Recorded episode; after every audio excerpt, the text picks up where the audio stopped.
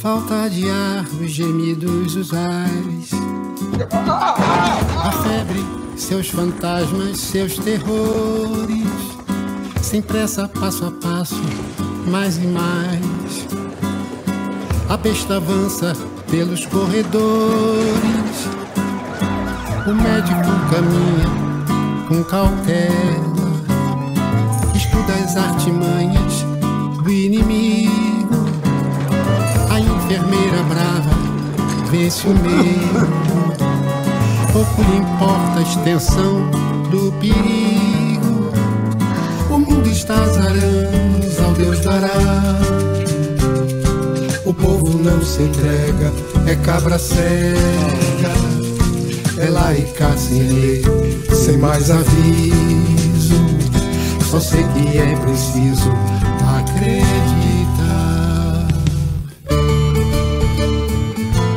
Charles, eu escolhi estar aqui, você escolheu estar aqui. Eles não têm escolha. Eles só têm a gente. Fazemos todos parte desta história. Mesmo que os tontos blefem com a morte. Num jogo de verdades e mentiras. Um jogo duplo de azar e sorte. A ciência abre as suas asas. A esperança à frente como um guia. Com São João na reza, a pagelança. A intervenção de Xangô na magia. Neste campo aqui da poesia, casa da fantasia e da razão. Abre-se a porta, entra um novo dia. Pela janela dentro do coração.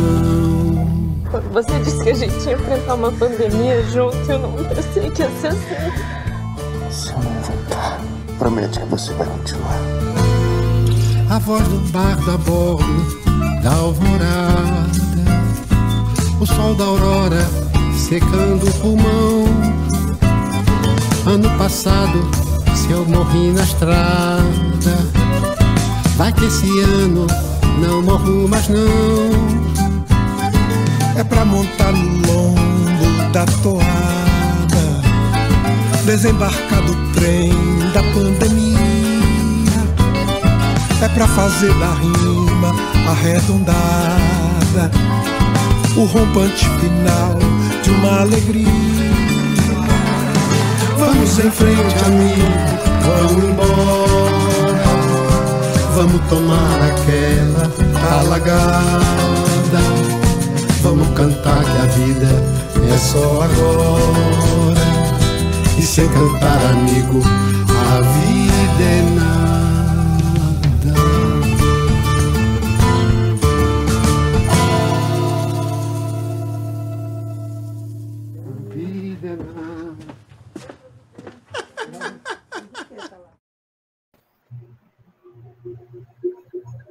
Boa tarde a todos e todas. Vamos para o 34 Encontro dos Estados Gerais da Cultura, nesse domingo de Páscoa, numa época marcada absolutamente pela tragédia. É, abrimos com essa música esperançosa do Chico, do Gil, que denuncia a tragédia. 330 mil brasileiros e brasileiras mortos pela irresponsabilidade do genocida que não trata a doença e deixa seu povo morrer. E as notícias que chegam da televisão também são aterrorizantes. Essa semana nós vimos novas imagens do assassinato a sangue frio, com requintes de terror e perversidade do George Floyd pela polícia de Minneapolis, né, o país que se proclama o país mais liberal e democrático do mundo, deixa assassinar a sangue frio uma pessoa que grita por socorro que chama, pede ajuda da mãe, dos filhos, da mulher, que diz que está sendo asfixiado, que não consegue respirar, que sofre de claustrofobia e prazerosamente os policiais americanos pagam pra, pagos para defender o povo matam um cidadão. É doloroso assistir isso, como doloroso ver coiote jogando do alto do muro que separa o México dos Estados Unidos, duas crianças pequenas de 4, 5 anos, uma cai de cabeça com a cara no chão, é, jogado pela ganância dos coiotes. E por essa tragédia da fome da miséria provocada pelo capitalismo. Essa semana também é, nós lemos a notícia de 170 mil, 170 mil pessoas presas na fronteira dos Estados Unidos, é, num território que separa a fome da vontade de trabalhar e ganhar dinheiro. Então, é nesse mundo que nós estamos vivendo. E aí, a, o nosso encontro de hoje é um encontro que vai ser conduzido pelo professor, psiquiatra, psicanalista é, Joel Birman, que vai discutir conosco o trauma na pandemia do coronavírus. Tem tudo a ver com isso que eu falei. É, vai ter a leitura feita pelo nosso querido Eduardo Tornag de um artigo primoroso da jornalista Cristina Serra.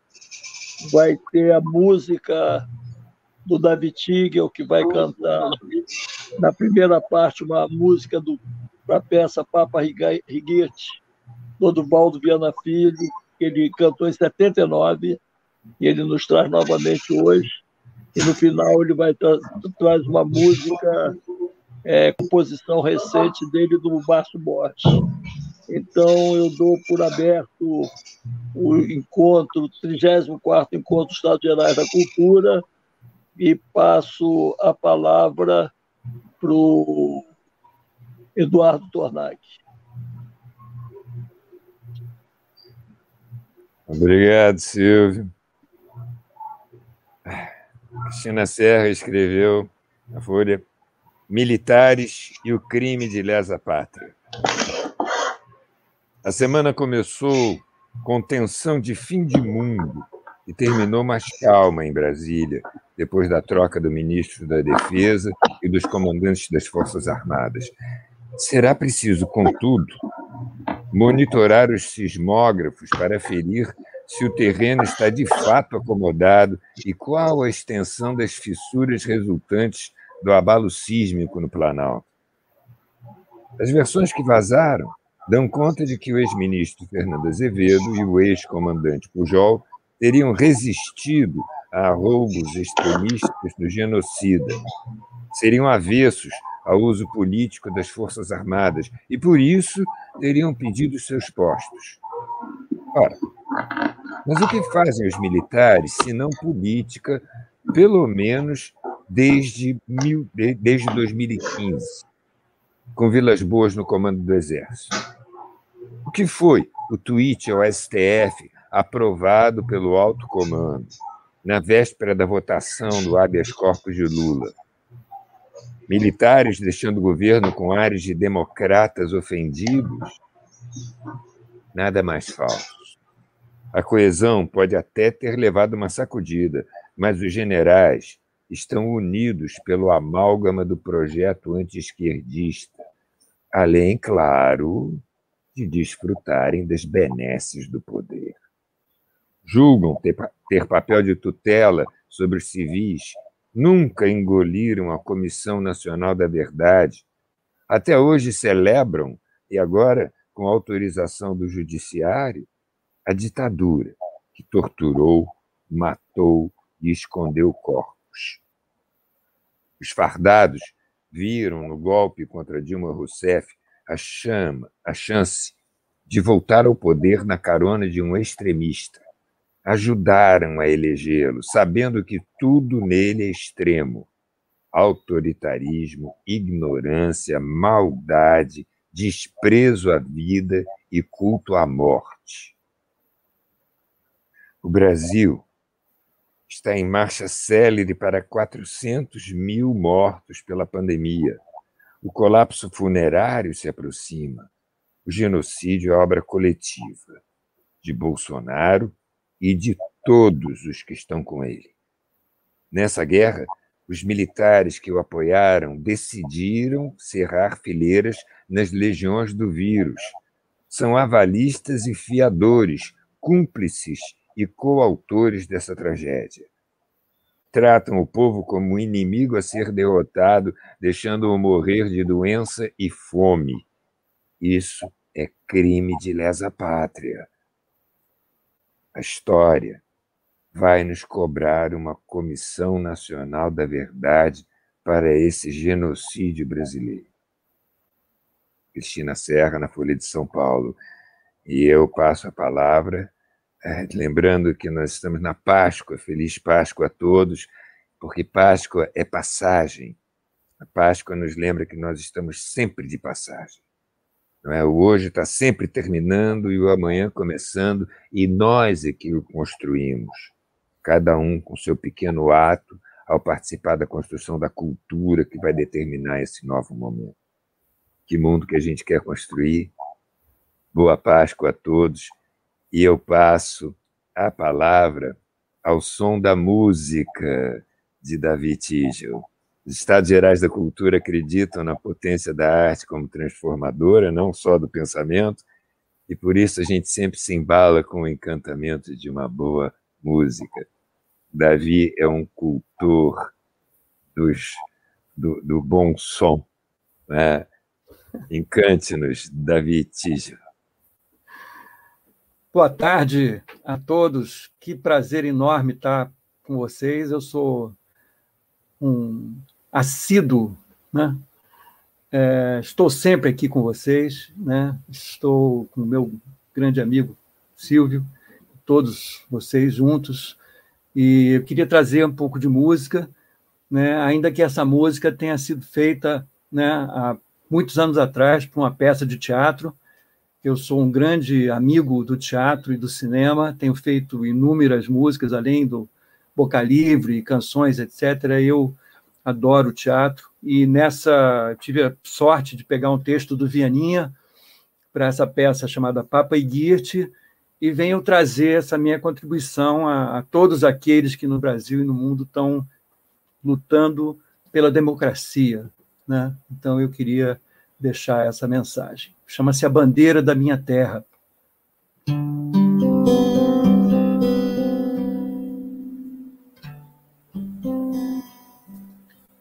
A bandeira da minha terra vermelha fornalha costurou-se com fuzil no campo da batalha.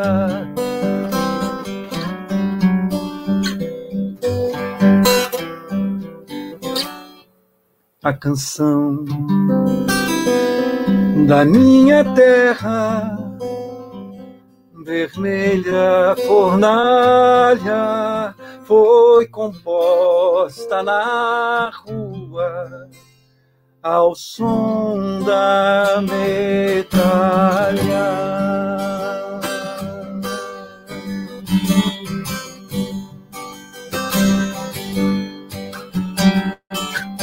A bandeira da minha terra vermelha fornalha costurou-se com fuzil no campo da batalha.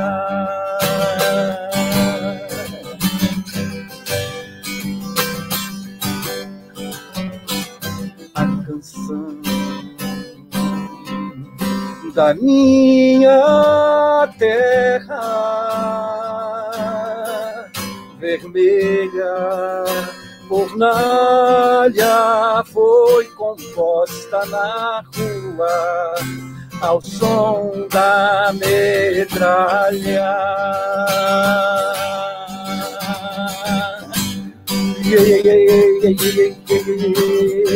Yallara,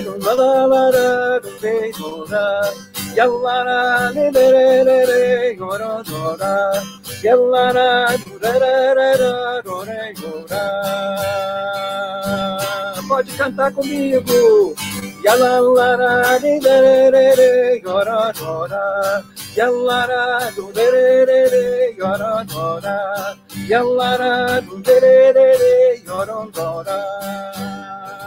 Hey, hey, hey. Yalallara re re re re re yorongora Yalara do da da da da gora Yalara re re re re re yorongora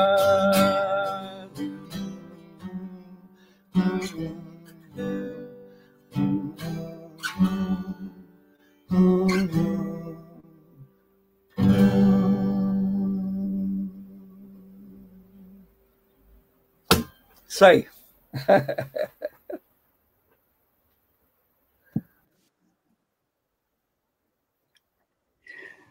Bem, hoje nós temos um encontro muito especial, num dia muito especial, que é a Páscoa, como a passagem, o renascer e o renascer da nossa esperança de dias melhores. E para falar sobre esses dias, esses temores que estamos vivendo, a situação que todos, a todos nós aflige, nada melhor que o psicanalista Joel Birman, para falar com a gente. Terão como debatedores a psicanalista Rita e o Vladimir, que é filósofo. Passo a palavra para você, Joel.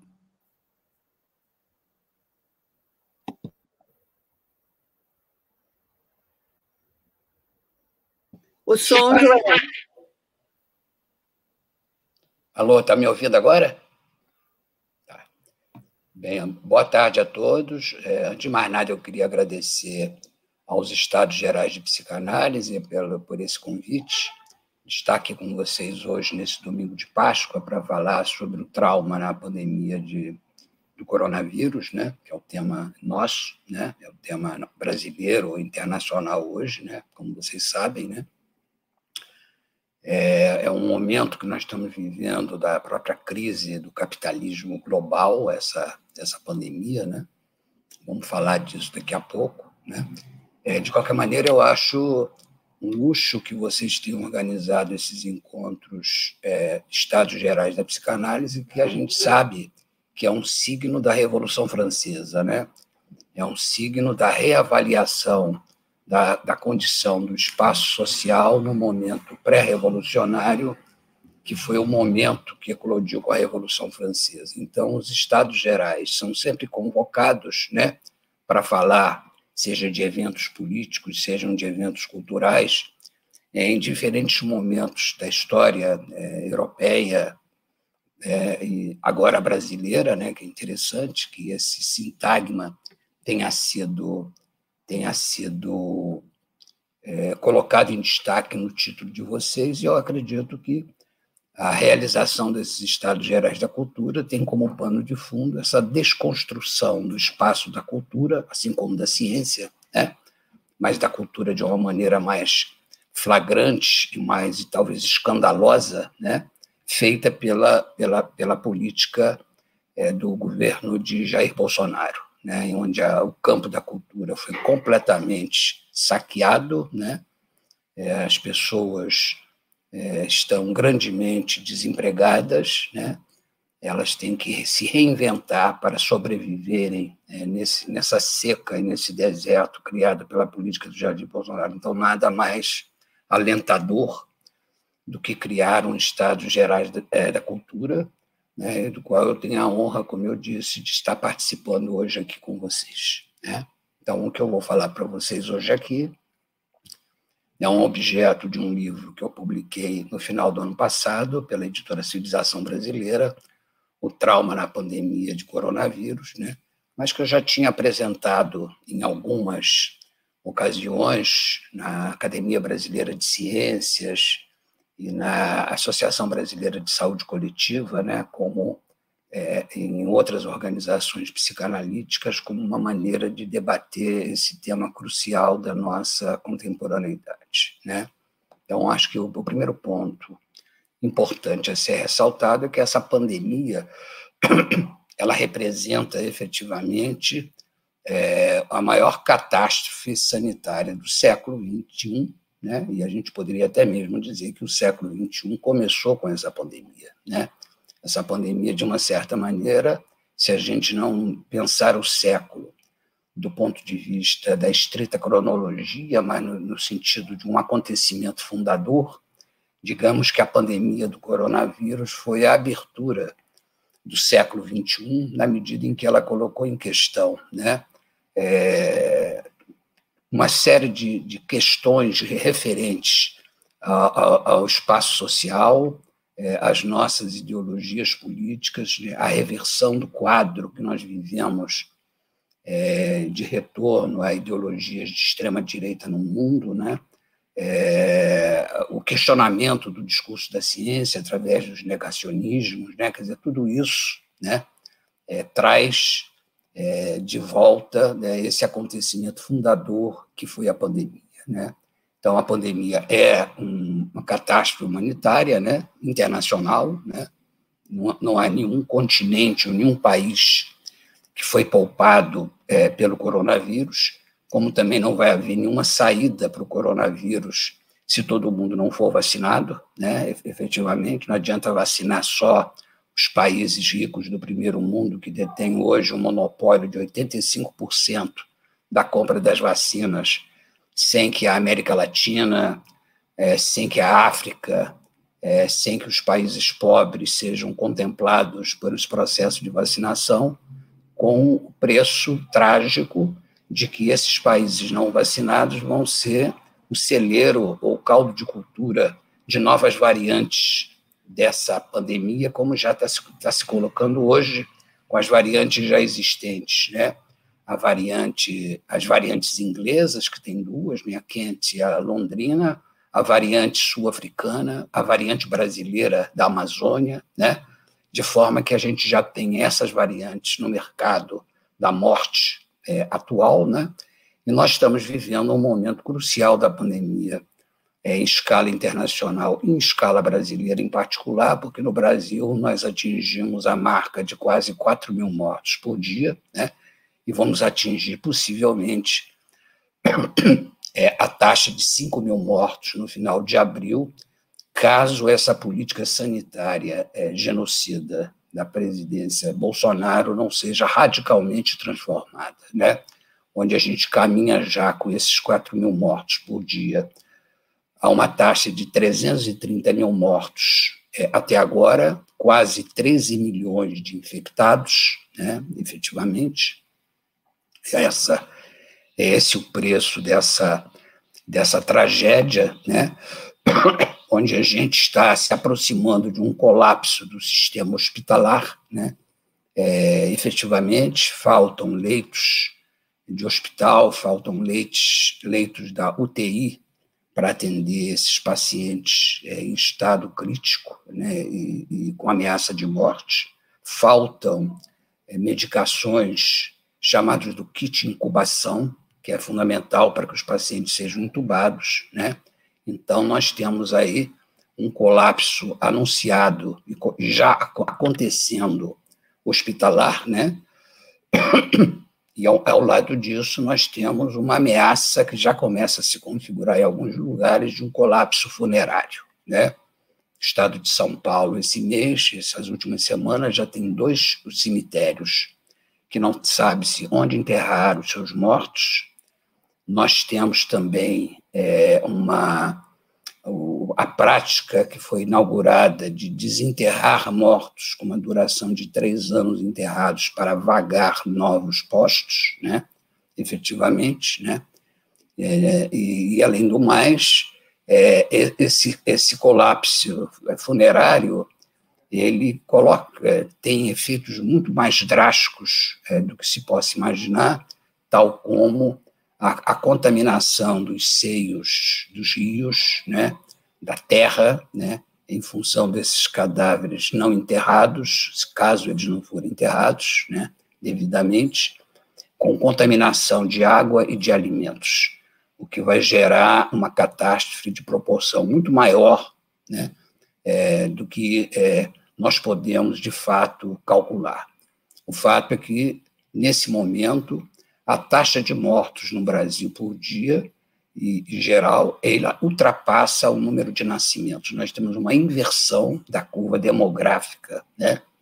É, que surgiu na modernidade, né, no século XIX, na, no momento da criação do capitalismo industrial, onde uma das, uma das dos ingredientes do sistema era que a gente tinha superado número, é, a taxa de mortalidade e aumentado a taxa de, de, de, de, de nascimento, de mortandade.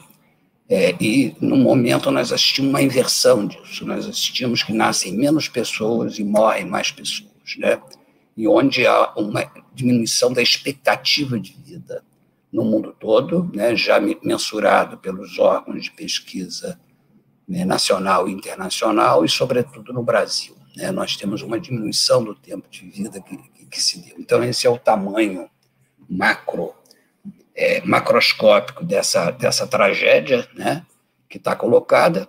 Certamente é a maior tragédia da, da história do Brasil, se a gente for lembrar que até então as duas maiores tragédias foram as 35 mil mortes ocorridas na gripe espanhola no século passado, né, é, no pós-guerra, é, pós-Primeira Guerra Mundial, e em seguida, e anteriormente, na Guerra do Paraguai, né, onde morreram 50 mil pessoas. Né.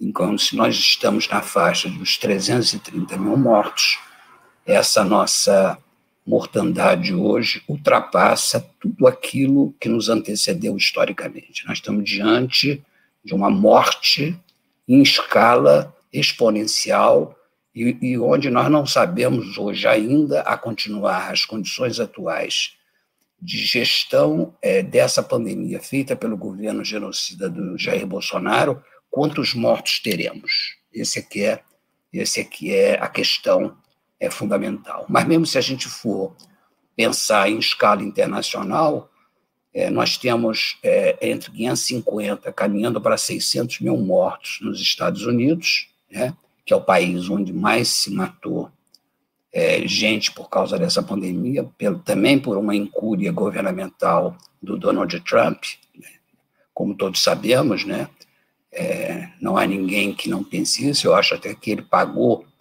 o preço de não ser eleito por conta dessa desse genocídio que ele fez no território americano a eleição do Biden trouxe um alívio com a vacinação e a aplicação das normas sanitárias em território americano, de maneira que há uma diminuição drástica do número de contaminados e de mortos, é, de forma que esse número de mortos nos Estados Unidos ele corresponde a mais mortos do que aconteceram na Primeira e na Segunda Guerra Mundial e na Guerra do Vietnã.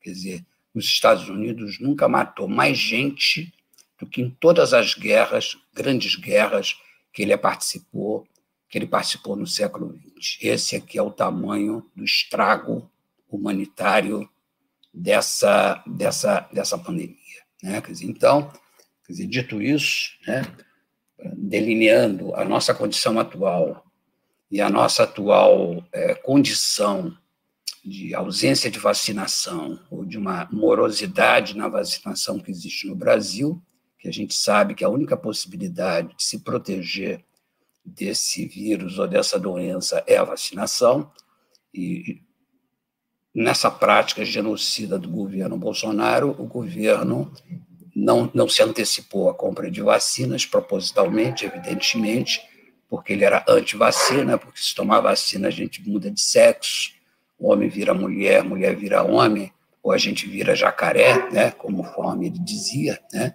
de uma maneira grotesca. Né? Então, uma campanha, é, é evidentemente, é, é, é grotesca, é, genocida, né, é, que ele praticou, de forma que a gente está tá sendo hoje o objeto dessa guerra, né, dessa guerra de posições gerada pelo mercado das vacinas, né, onde há muitas promessas de termos vacinas no Brasil no segundo semestre, né, mas e até lá? Quantos vão morrer até as nossas vacinas chegarem? ele está precisando de vacina agora, precisa de vacina para ontem, né?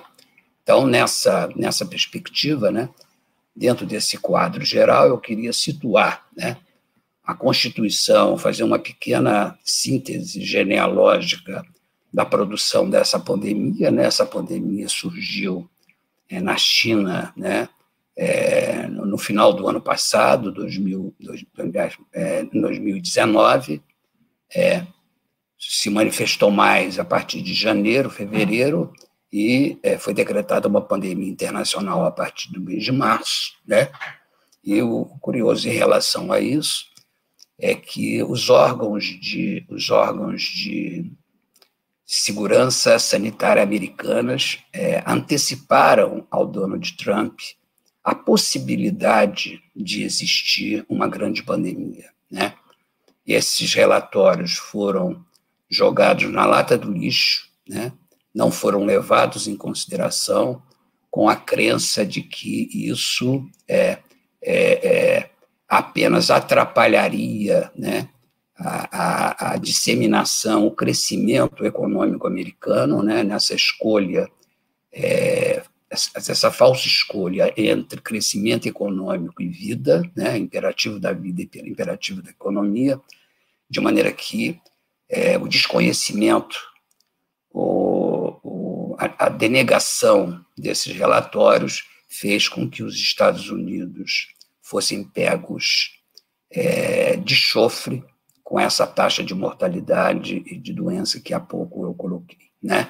De qualquer maneira, o que se delineou com essa pandemia é mais um traço disso que eu chamei desse acontecimento que inaugura o século XXI, é o fato de que é, nós estamos diante da produção de uma desconstrução, melhor dizendo, total das nossas dos nossos laços de sociabilidade, suspensão das nossas práticas de trabalho, né?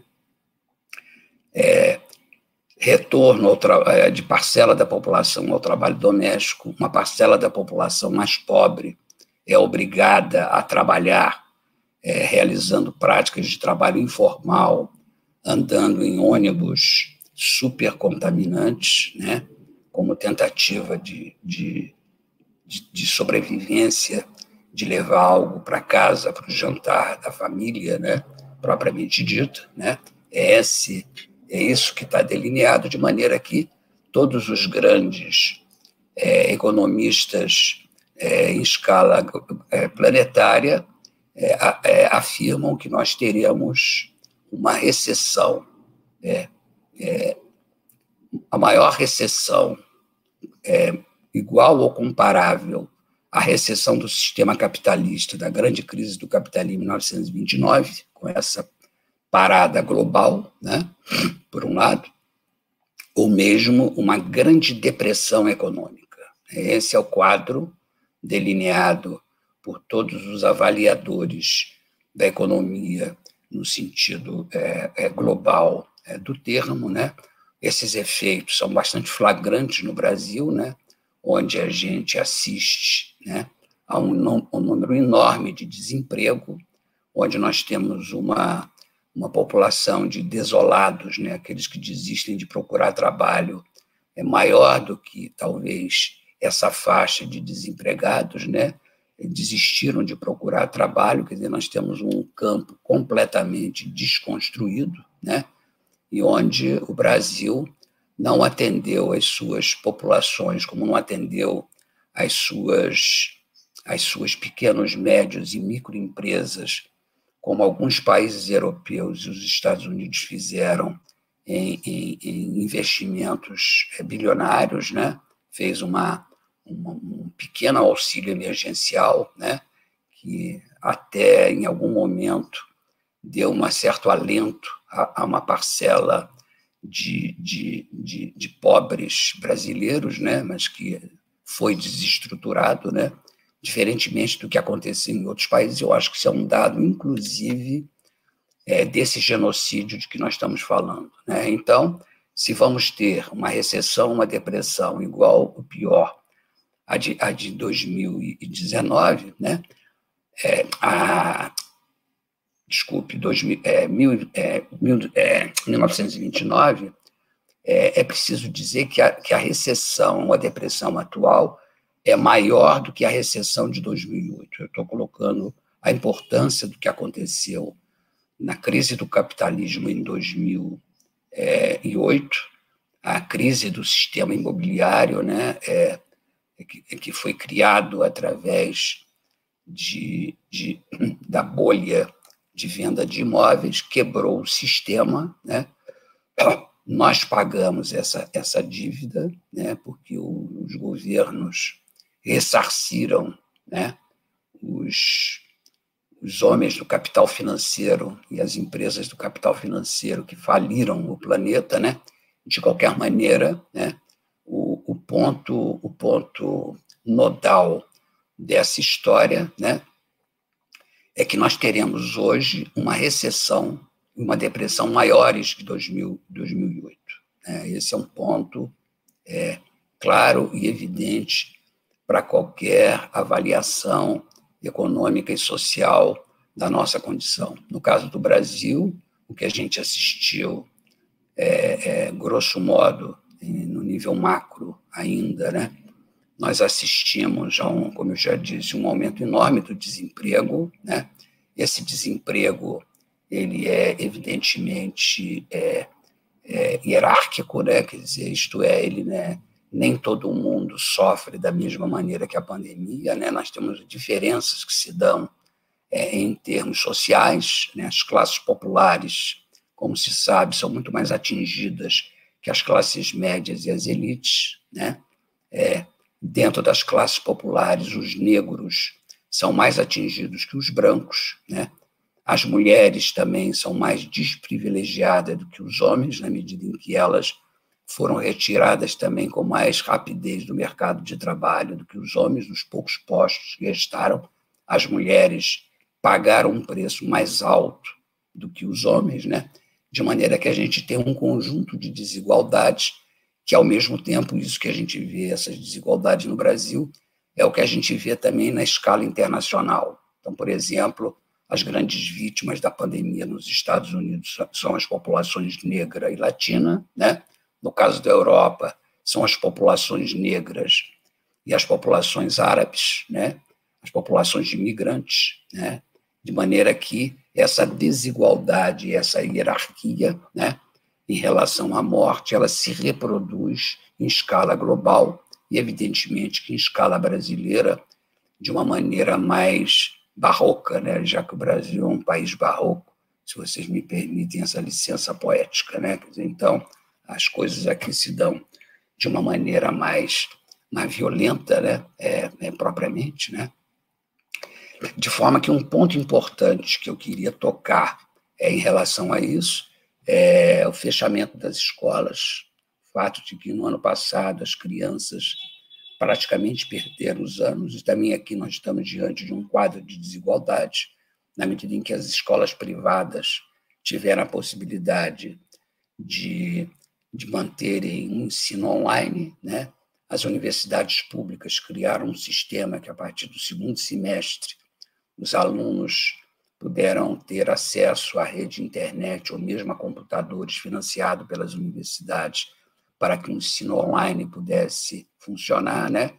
Isso começou a acontecer a partir de agosto de 2020, mas todo o primeiro semestre foi perdido, enquanto que as escolas públicas brasileiras ficaram paradas, né, com todos os efeitos sociais, para além da questão do aprendizado, que a suspensão das aulas é, implicam. Ela implica, por exemplo, para as classes populares, é que ela, ela implica para as classes populares a alimentação dos garotos nas escolas, né? Ela implica também práticas de sociabilidade. As crianças estão sendo dessocializadas, vivendo confinadas em suas próprias casas, né? né?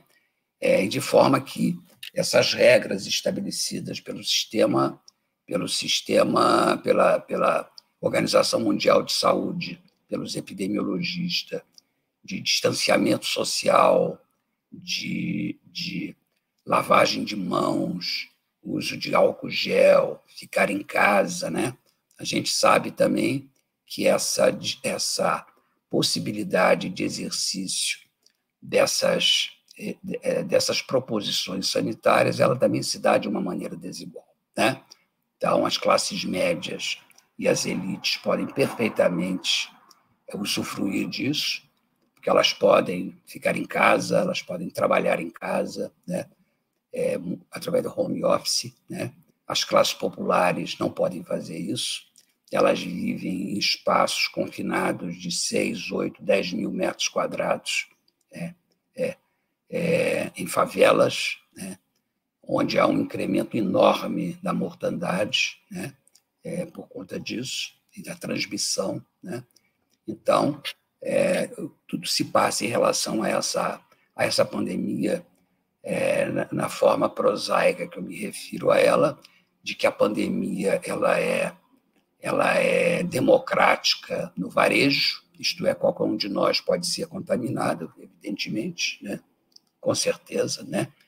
mas ela é altamente elitizante no atacado, na medida em que só uma parcela pequena da população tem acesso a certos dispositivos sanitários de proteção, que vão desde o distanciamento social até a existência de água em casa, água corrente, vaso sanitário, sistema é, é, de eliminação de excreções, né, que a gente sabe que nós somos privados e que tudo isso colabora para a disseminação da pandemia. Né? Então, nós vemos que a desigualdade se estabelece aí nesse uso diferencial dos recursos estabelecidos pela é, epidemiologicamente. Né?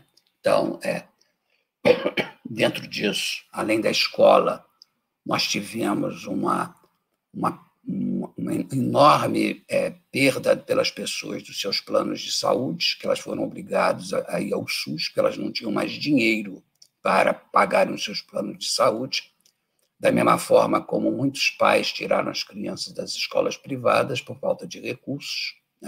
É um outro indicador importante é, desse cenário é, catastrófico. Né? É, e nós tivemos também, dentro desse cenário, um aumento da favelização. Né?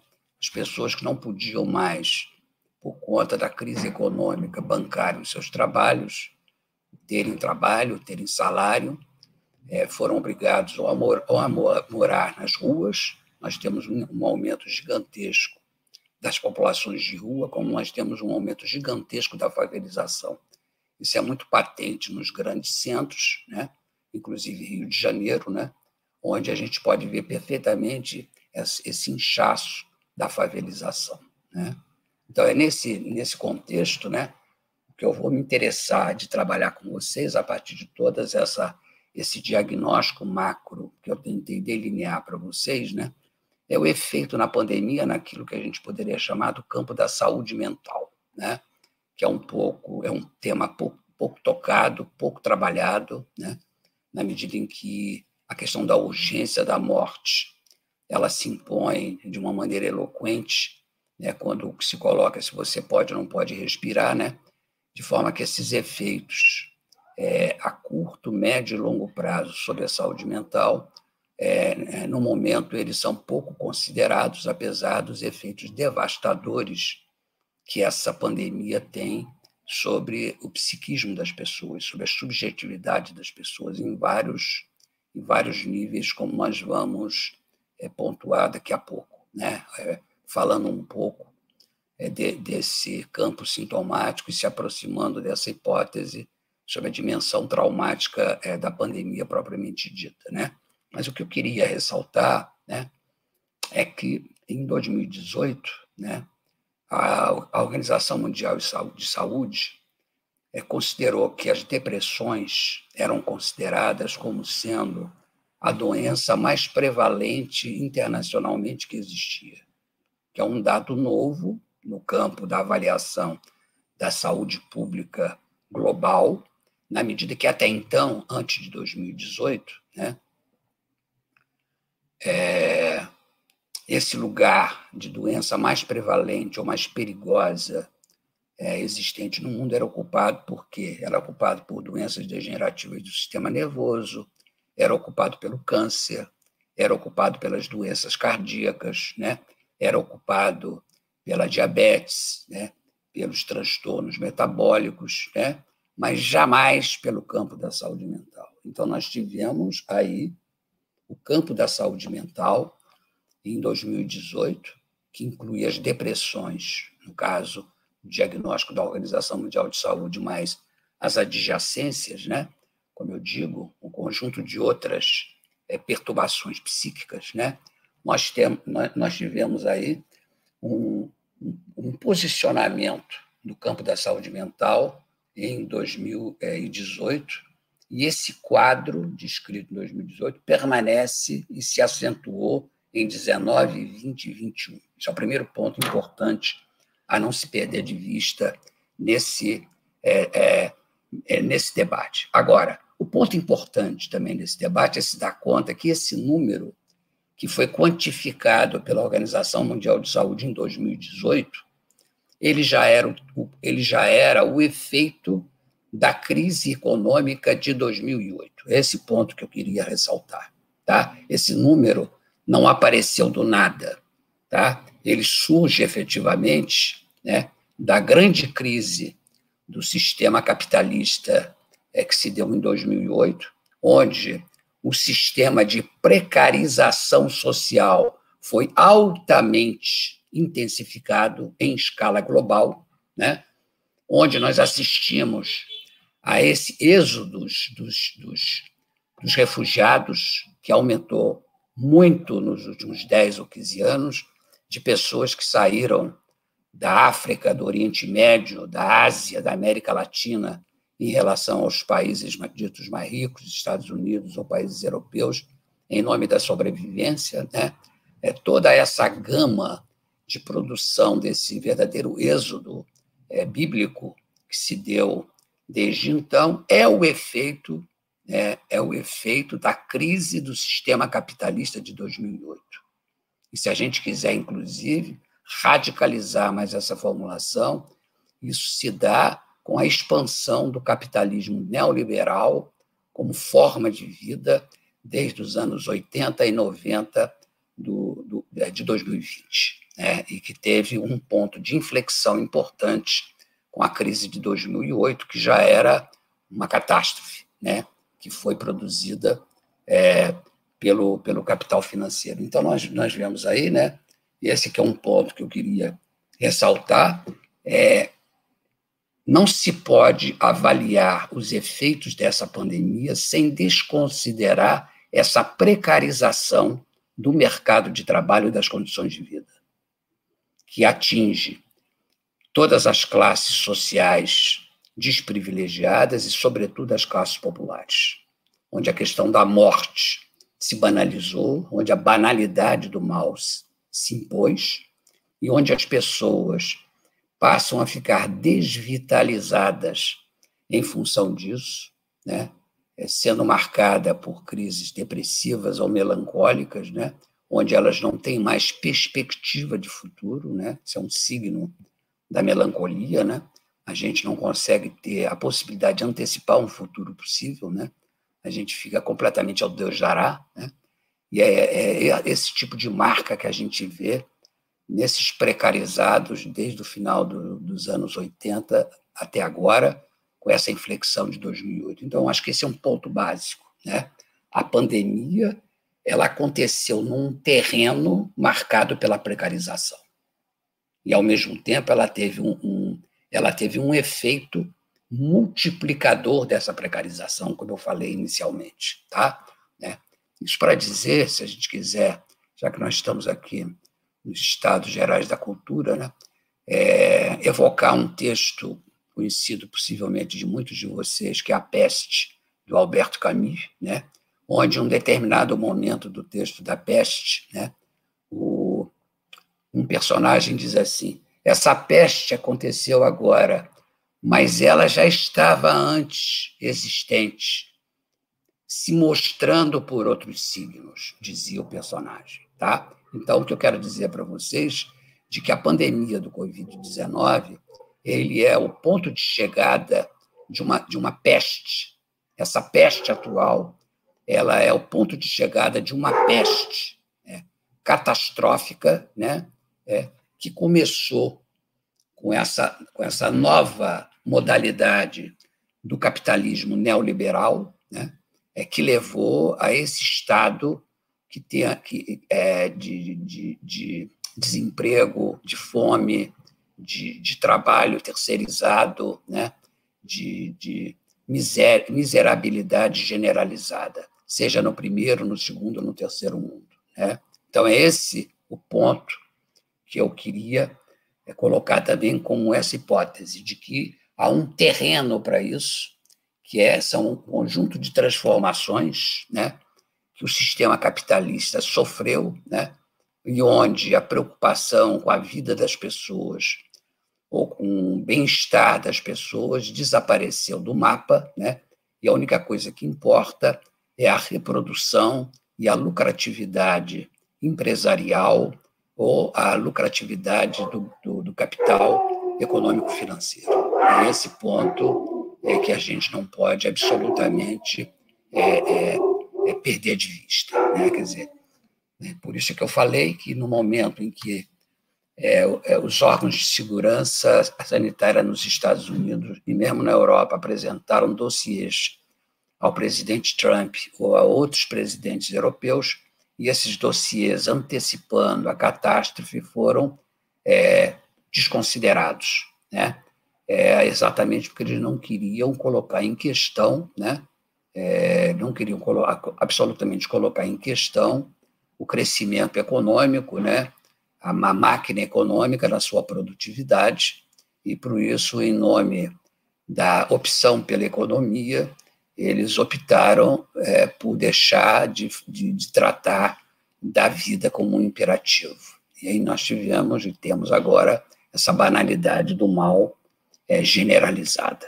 Né? Dizer, então, em relação a isso, né, só para a gente caminhar para funilar essa hipótese que eu estou tentando sustentar para vocês aqui, que é essa hipótese propriamente traumática sobre a pandemia, né? Eu queria dizer que é, é preciso considerar que a, que a condução é, sanitária é, da pandemia ela está inteiramente articulada com certas formas de governabilidade, tá? Então não é possível pensar efetivamente os efeitos catastróficos, maior ou menor, produzidos pela pandemia, na exterioridade tá, de sistemas de governabilidade ou, ou de certos códigos culturais existentes. Né? Então, a gente poderia, grosso modo, é, é, caracterizar a, a, seguinte situação. Né? É, a, a situação é é, o que, que pesa? É o imperativo da vida ou o imperativo sanitário? É claro que os economistas, já com a experiência das pandemias anteriores, sempre disseram que essa oposição é uma falácia, né? Não existe a possibilidade de você opor o imperativo da vida ao imperativo ao imperativo da economia, porque sem vida não tem economia, né? Tanto que hoje todos os economistas minimamente inteligentes ou coerentes sabem perfeitamente que a recuperação econômica do mundo passa pelo processo de vacinação, né? Então, é, então esse, esse, esse é o ponto. Mas é, muitos políticos é, acreditaram que é, era mais importante o imperativo, o imperativo da economia do que o imperativo da vida. O caso do do Jair Bolsonaro no Brasil, Donald Trump né, nos Estados Unidos, o Labrador, o, o, o, o presidente do México, o Obrador, que teve uma postura parecida, né, e alguns outros. Né? É, então, é, é, então, nós temos aí um ponto de corte né, entre é, é, o imperativo da vida e o imperativo da, da, economia que vai organizar, junto com outros, com outros registros, né, isso que eu chamei dessa governabilidade, dessas formas de governabilidade da pandemia. Né? Então, essa oposição entre economia e vida, né, ela evoca um pouco aquela, aquele, aquela passagem do Shakespeare, do, do do, do Mercador de, Venena, de Veneza, né, onde ele está entre a bolsa e a vida. Né? É, o que, é mais importante, a bolsa ou é a vida? Qual é o paradoxo que está em jogo? Né? Então, eu acho que essa situação atual dessas formas de governabilidade evocou isso. Né? Então, se a gente for né, considerar isso, a gente, a gente se vê diante de três modalidades diferentes de governabilidade. Né? A primeira forma de governabilidade foi a que se deu nos países asiáticos. Né? Então, os países asiáticos, que aliás foram os países cujos resultados é, sólidos sobre a pandemia são os, os melhores do mundo, seja a China, seja o Vietnã, seja a Tailândia, seja a Coreia do Sul, né? São países que é, é, não só respeitaram as regras do discurso da ciência, né, orquestrada pelo, pela Organização Mundial de Saúde, né, e pelo discurso da ciência, né, como também é, eles deram auxílio às suas populações para que elas pudessem suportar um lockdown radical, como aconteceu em alguns desses países. Né?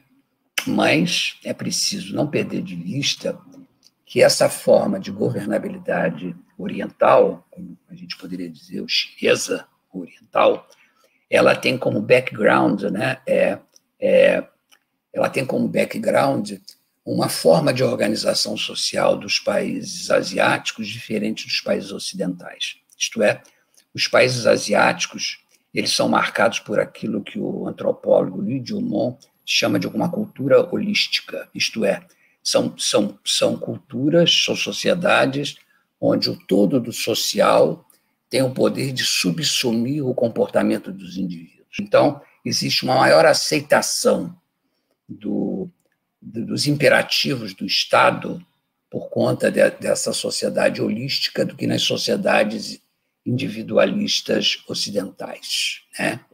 Então, o que acontece na Europa, ou nos Estados Unidos, ou no Brasil, nós somos sociedades individualistas, certamente, né? não holística, é, e onde, em geral, quando se fala em Estado, você tem aquela famosa formulação, né? É, ai governo soy contra, né? Quer dizer, há aquela condição de ter uma posição resistente em relação ao Estado em nome de uma certa liberdade individual. Né? Então, dentro desse, dessa condição desses países de tradição cultural individualista, nós tivemos nos países europeus uma assunção efetiva do discurso da ciência. Né? A França, a Itália, a Espanha, Portugal, a Alemanha, né? todos esses países respeitaram é, o discurso da ciência, e, em nome do discurso da ciência, eles impetraram um lockdown severo é, em diferentes momentos do primeiro semestre do ano passado. Eles implantaram uma maneira de obstaculizar a circulação do vírus, né? É, e tiveram com isso é, uma adesão das populações, né, em nome do imperativo da vida, a essas medidas né, é, propriamente políticas do Estado. Isso é a segunda forma de, de, de governabilidade.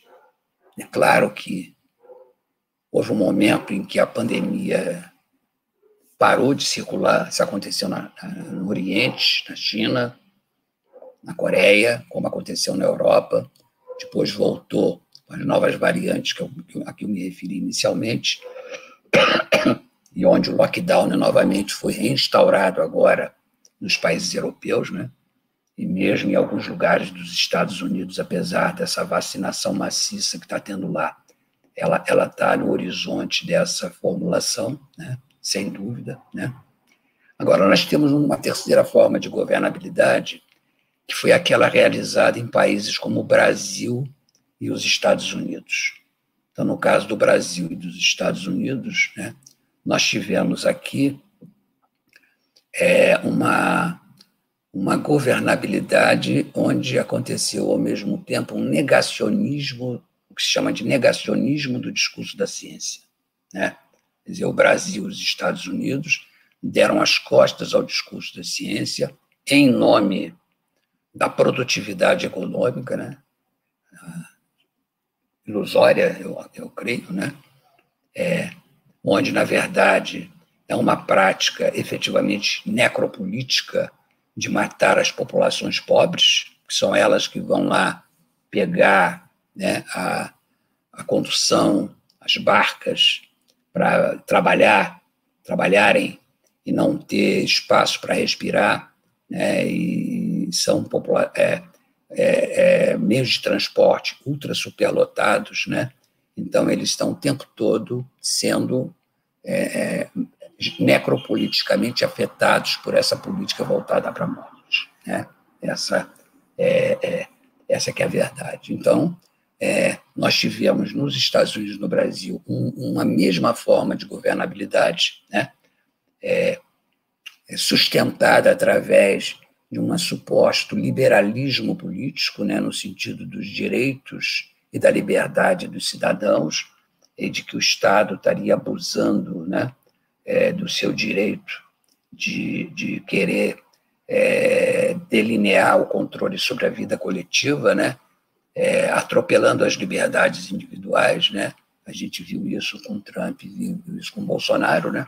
Mas o que eu queria chamar a atenção que a similaridade existente entre o Brasil e os Estados Unidos são de duas ordens. Tanto lá quanto cá, nós tivemos não só um negacionismo do discurso da ciência, primeiro, mas nós tivemos, mas também nós estamos diante de países né, que têm uma, um, um, a expansão de uma religiosidade neopentecostal.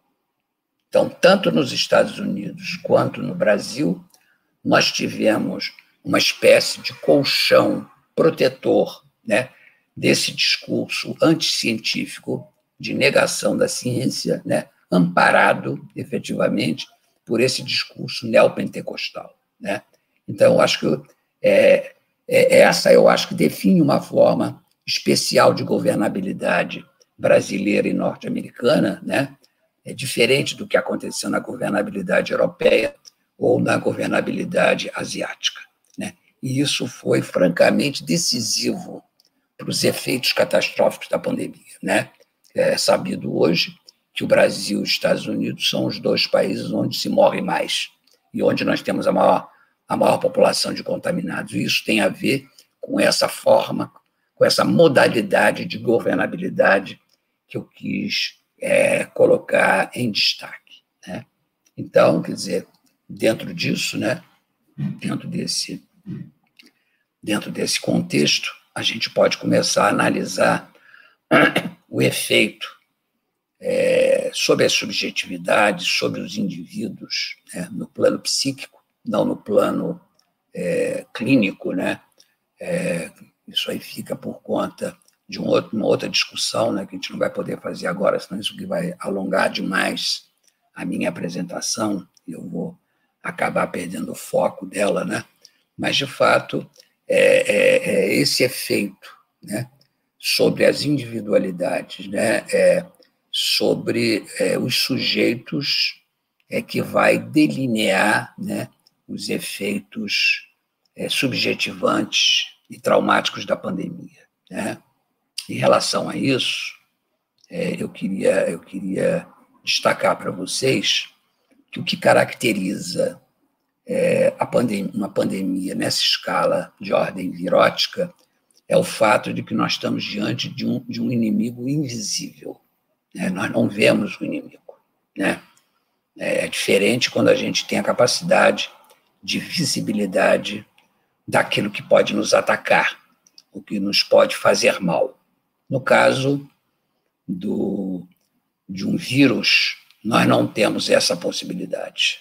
Né? Então, o vírus é, nos ataca é, de forma invisível. Né? É, é, vocês poderiam me perguntar, bem, mas isso acontece com a gripe, acontece com outras viroses, ou acontece com outras doenças bacterianas, né?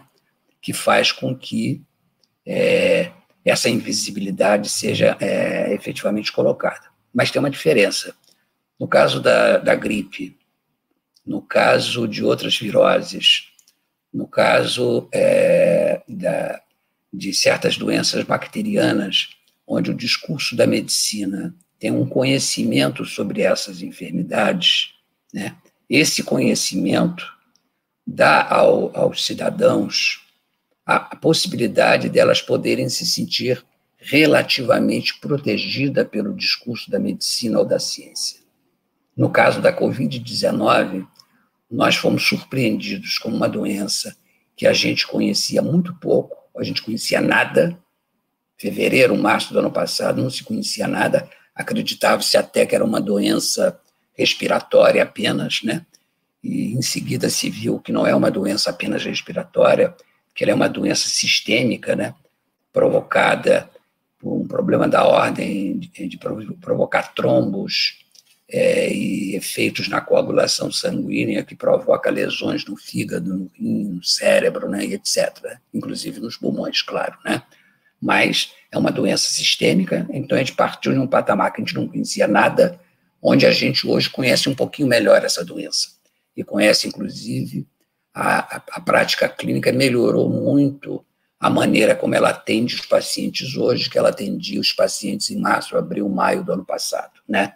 Então, há um avanço né, no domínio é, propriamente clínico sobre a enfermidade, mas a sensação de insegurança das pessoas é, diante dessa invisibilidade permanece, porque o que a gente conhece é muito pouco. Né? É, o, que dá, o que nos dá alento hoje é, são as vacinas, onde é como se, se a gente for vacinado, a gente vai se sentir protegido. E é como se o mal fosse sair do campo da invisibilidade. Mas enquanto nós não temos acesso a isso, nós se sentimos ameaçados no campo da invisibilidade. Por que, que eu estou enfatizando quanto à invisibilidade? Para mostrar aqui o que, que acontece no nosso psiquismo é, quando nós estamos diante de um perigo. Né? Como é que o psiquismo opera? O psiquismo opera tornando visível o mal a gente circunscreve o mal no mundo exterior a nós e nós nomeamos esse mal, tá? Então, digamos que a estratégia de defesa do psiquismo diante de qualquer perigo que nos acossa são de duas ordens: transformar o invisível em visível e segundo, transformar o indizível em dizível. Essa é a estratégia que a gente utiliza psiquicamente para se virar diante de alguma coisa que nos ataca, né? efetivamente. Né? Então, é, em relação a isso, Freud tem um texto famoso chamado Inibição, Sintoma e Angústia, onde ele tenta mostrar que essa transformação do invisível em visível e a transformação do indizível em indizível se faz através daquilo que ele denominou de angústia sinal. Nós nos antecipamos a um perigo. Né? Nós nos antecipamos a um perigo e, com isso, nós é, tecemos algumas defesas pela transformação do, do invisível em invisível e do indizível em indizível. É assim que nós operamos pela angústia sinal. Então, é como se nós fôssemos, todos nós, um tanto ou quanto paranoicos, né? De vez em quando as nossas antenas se ligam e a gente passa a ficar sensível ao que pode acontecer à nossa volta, né? E que pode é, nos atingir é, na nossa integridade é, psicossomática. Né? É assim que a gente opera, né? Então, nessa condição, né? É, o que, o, por onde que a pandemia tem um efeito traumático? A pandemia tem um efeito traumático porque ela, exatamente porque ela é invisível, é, é, nós não, consegui, não conseguimos nos antecipar a ela. Nós não podemos desenvolver a angústia sinal. Nós somos é, afetados por aquilo que eu chamo de uma angústia real. É uma angústia que nos afeta, é uma angústia que nos desconstrói, e a, essa angústia real, que é a famosa neurose de angústia, ou como aquilo que os psiquiatras dos anos 80 passaram a chamar de síndrome do pânico, né? é a sensação que a gente tem da morte iminente. Nós ficamos com o coração acelerado, a gente passa a respirar de uma maneira acelerada também, a gente tem a sensação de que o ar vai faltar, né? A gente tem o nosso pulso acelerado, nós ficamos com as mãos molhadas e temos a sensação de que nós vamos morrer a qualquer momento. Isso é aquilo que se chama de angústia real, né? Então, o efeito traumático da pandemia se dá quando a gente não pode se antecipar a um mal, né? É, esse mal nos atinge sobre a forma da angústia sinal, angústia real, perdão, e provoca esses efeitos é, propriamente traumáticos, né? É que nós vivenciamos, né? Em relação, em relação a isso, né? Para dar um exemplo para vocês, na época da é, quando a pandemia começou, muitas pessoas tomadas pela neurose de angústia, elas foram é, para os hospitais porque elas estavam faltando ar, elas achavam que estavam com coronavírus.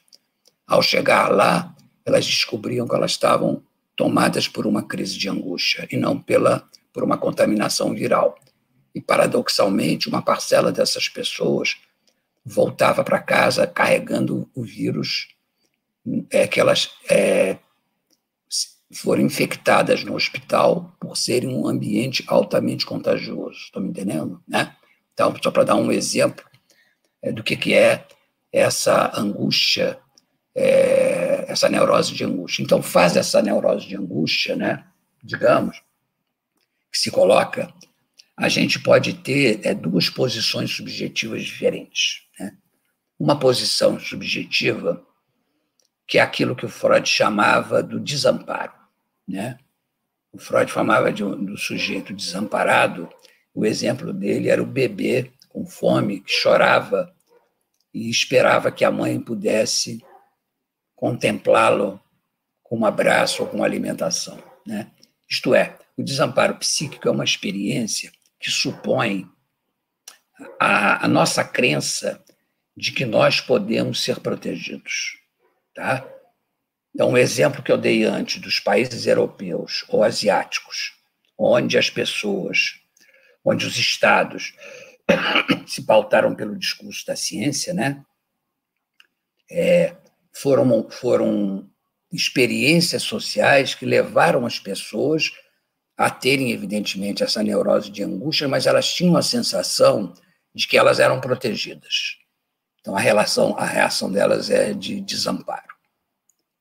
Em contrapartida, quando eu, eu, é, em países como o Brasil e os Estados Unidos, é, onde a governabilidade é, não oferece essa proteção, onde há um negacionismo do discurso da ciência e, ao mesmo tempo, essa, essa ilusão do discurso neopentecostal, né? o que, que acontece com as pessoas? As pessoas se sentem, né? É, elas se sentem é, é, que não tem para quem apelar, elas, elas ficam ao Deus dará. Então, o nível de de devastação psíquica é muito maior do que acontece quando eu posso contar com um Estado protetor ou cuidador, como aconteceu no Oriente ou aconteceu na Europa. Né? Então, é, esse é, faz com que o efeito psíquico no Brasil, como nos Estados Unidos, seja muito mais catastrófico né, do que efetivamente é, acontece a Lures. Né? Quer dizer, então, nós somos marcados por essa, por essa experiência de desolamento, né?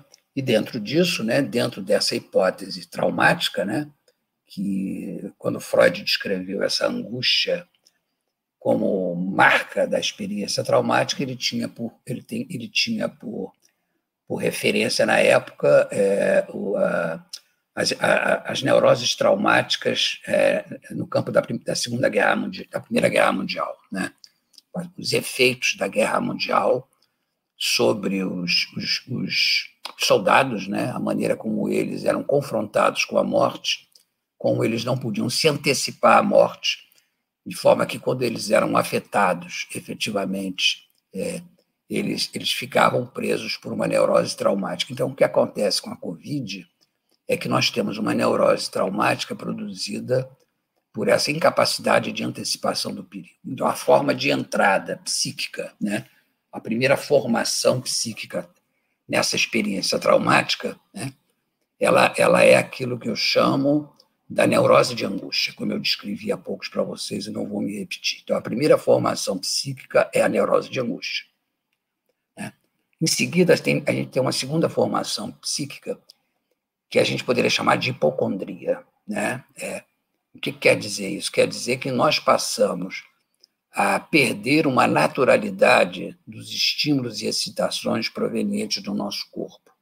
Em situações normais de vida, nós conseguimos ter um código semiológico interpretativo daquilo que vem no nosso corpo, onde a gente consegue discriminar as sensações, imaginar as sensações perigosas e não perigosas, né?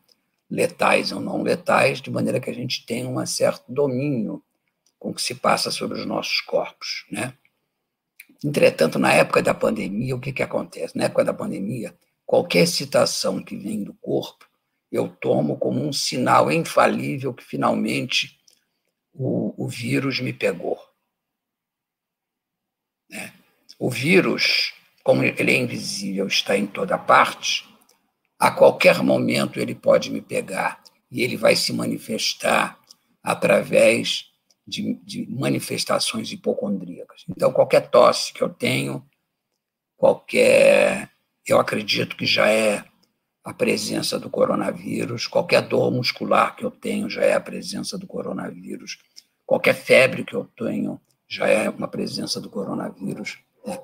qualquer coriza que eu tenho já é uma manifestação do coronavírus, porque tudo é uma máquina é, girando em torno do coronavírus, que ele está para lá, e isso faz com que, se eu já estava panicado, em, em plena neurose de angústia, eu fique muito mais, de uma forma permanente, com essas sensações hipocondríacas. E o sujeito fica, então, tentando examinar né, é, é, permanentemente né, é, a evolução dessa, desses signos corporais. Então, essa é a segunda formação sintomática.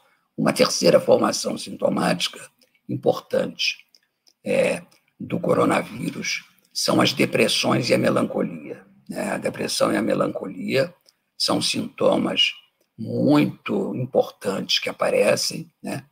É, em função dessa vida é, mais reclusa que a gente leva, com o fato que a gente vive com pouca interação social, que a gente perde o contato com amigos, colegas, eh, parceiros, né?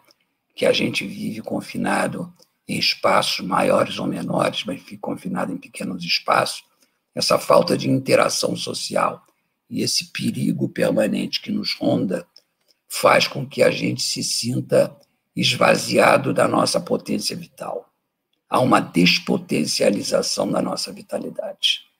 Na medida em que nós somos animais que interagimos como animais sociais, que a interação com o outro é fundamental para a nossa condição ontológica.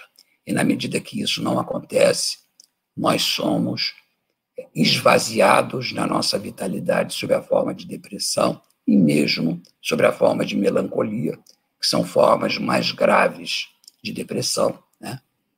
É, de maneira que a gente teve aqui nessa pandemia situações clínicas muito sérias que aconteceram, sobretudo com idosos, pessoas que não podiam ver os seus filhos ou os seus netos, seja vivendo com, com seu companheiro ou companheira, sejam vivendo sozinhos, que a partir de um determinado momento eles começaram a se sentir esvaziados de si e começavam a se abandonar sobre a forma de não tomar banho, não se alimentar mais, e muitos deles foram conduzidos ao suicídio diante dessa hecatombe que essa experiência coloca. Então, essa é a terceira formação sintomática. A gente vai voltar a falar disso na melancolia no final da minha fala, né? Mas uma quarta, é, uma quarta formação sintomática muito importante são, é o incremento de rituais obsessivo-compulsivos que se dá em torno das regras higiênicas estabelecidas pelo discurso da medicina. Né? É uma variante da, da, da, da hipocondria. Né? Então, o sujeito fica atento o tempo todo Será que eu peguei no jornal e fui contaminado ou não peguei? Eu peguei na fechadura da porta ou não peguei? Eu peguei no saco de alimento que chegou ou não peguei? Eu lavei direito as compras do supermercado ou não lavei, né? É, é, a minha máscara foi bem colocada, não foi? Então, tudo isso se transforma num inferno na vida de muitas pessoas, de maneira que elas, elas passam o dia lavando as mãos com sabonete, com sabão, com álcool, uma, duas, N vezes possíveis, e mesmo assim ficando angustiadas o tempo todo, se elas não foram imprudentes, né? É, e foram contaminadas pelo coronavírus. Então, essa, ritualização obsessivo-compulsiva em torno das, das, em torno das, das regras higiênicas estabelecidas pelo discurso médico faz com que a vida de muitas pessoas fique mutiladas, em que elas passam o dia em torno disso, quando chegam à noite, só lhes resta dormir para na manhã seguinte recomeçar a sua ritualização. Elas não conseguem fazer nada da vida delas. Né? Esse que é o, o efeito é, é mortífero desse tipo de sintomatologia. Uma, uma quinta é, uma quinta uma quinta formação sintomática importante é evidentemente o aumento do número de, de o, o incremento de, de, você beber, de você fumar, de você tomar é, tranquilizantes ou antidepressivos, ou de você tomar drogas ditas ilícitas, como maconha, cocaína, né? Há um incremento do uso de drogas médicas ou não médicas que se dá na pandemia, da mesma forma como há um incremento né, do, da ingestão de alimentos. Existe uma bulimia que se dá durante a pandemia, né? Muitas pessoas estão engordando por conta da, da, da, da pandemia, né? Há uma sensação de que através do alimento através do tranquilizante, através do antidepressivo, através é, da maconha, é, a gente possa, de alguma maneira, lançar mão de uma forma de tratamento de si para amenizar a sua sensação de angústia, de depressão, evidentemente, né, de melancolia, né, de hipocondria. É, as pessoas lançam mão dessas drogas ou do alimento numa espécie de ato curativo, né, para tentar é, se curar desse mal que ameaça a vida delas. Então, isso é a quinta formação sintomática. A sexta formação sintomática importante né, é o aumento da violência doméstica, né, que virou uma regularidade no mundo inteiro. O mundo inteiro, é, essa violência doméstica se colocou desde os primeiros dias da epidemia na China a gente já tinha notícia das mulheres que pediam divórcio dos seus maridos, isso, isso continuou depois, como na Europa, com a, a, as mulheres também. Os Estados europeus criaram um sistema telefônico onde as mulheres podiam ligar para alguma autoridade para elas serem protegidas da violência dos seus maridos, né? É, é, e se protegerem, e onde aumentou também muito o número de divórcios, né? e num país como o Brasil, né, altamente patriarcal e altamente machista, esse aumento da violência doméstica se deu em nível exponencial, né, de uma maneira completamente é, é, absurda, né, é, de maneira que é, essa violência doméstica aumentou, ela se dá, sobretudo, por parte dos homens, em que os homens, através da violência, eles acham que pelo exercício da força física. Ele dizia assim: esse desamparo, esse desalento não é meu, mas é da minha companheira ou dos meus filhos, né? É em que eles é, acreditam que é, com isso eles têm a força e os outros têm a fraqueza. É uma maneira ilusória deles lidarem com a sua própria fragilidade diante do mal, né? Uma sétima formação sintomática para ir rápido, né, que a gente já está falando aqui há muito tempo, né, é a reação das crianças à pandemia, né? Na medida em que elas estão, elas perdem muita coisa, elas perdem aula, ou elas perdem aula presencial para ter aula virtual, no caso das escolas privadas, ou elas não têm escola nenhuma, no caso das escolas públicas, as interações sociais das crianças se empobrecem, elas ficam presas a esse universo é, propriamente doméstico, né? É, e isso faz com que as crianças sejam tomadas não só pela angústia ou pelas depressões a que eu me referi anteriormente, né? É, mas também que as crianças passam a responsabilizar os seus pais pelos por aquilo que, que está lhes acontecendo. Né? Então, as crianças tendem a acusar os pais de não terem podido proteger elas dessa catástrofe, dessa perda da capacidade de vida que elas estão tendo durante mais de um ano. Então, há um processo acusatório feito aos pais, feito por essas crianças. Então, essa é a sétima formação sintomática. E a oitava é, formação sintomática, que eu queria destacar novamente, é a questão da melancolia. Né? Agora, ligada a um aspecto muito particular, que é um problema que já está se colocando hoje, mas vai se colocar mais no futuro, né? que é a maneira pela qual é, nós vamos lidar com esses cadáveres, 330 mil no Brasil, 2.500 mil pessoas no plano internacional. Né? É, como é que nós, no caso dos, desses 330 mil, qualquer um de nós já teve alguém próximo que morreu, ou um, um parente, ou um amigo, ou, ou, um amigo de um amigo, quer dizer, é, é, essas mortes, elas ganham rosto é, e não são apenas um número estatístico elas ganham uma carnalidade humana, né? elas têm uma certa alma viva, né? que faz com que nós nos vemos diante desses mortos e, de, e desses mortos que estão sendo enterrados de uma forma indigna. Né? Então, as nossas práticas funerárias atuais, por conta do fato de que é, é, é, as pessoas a irem a um, a um cemitério elas possam ser contaminadas, elas se restringem a uma, duas ou três pessoas no máximo, se tanto, né? de maneira que esses rituais funerários deixam de existir, não existe uma experiência religiosa é, em relação ao morto, né?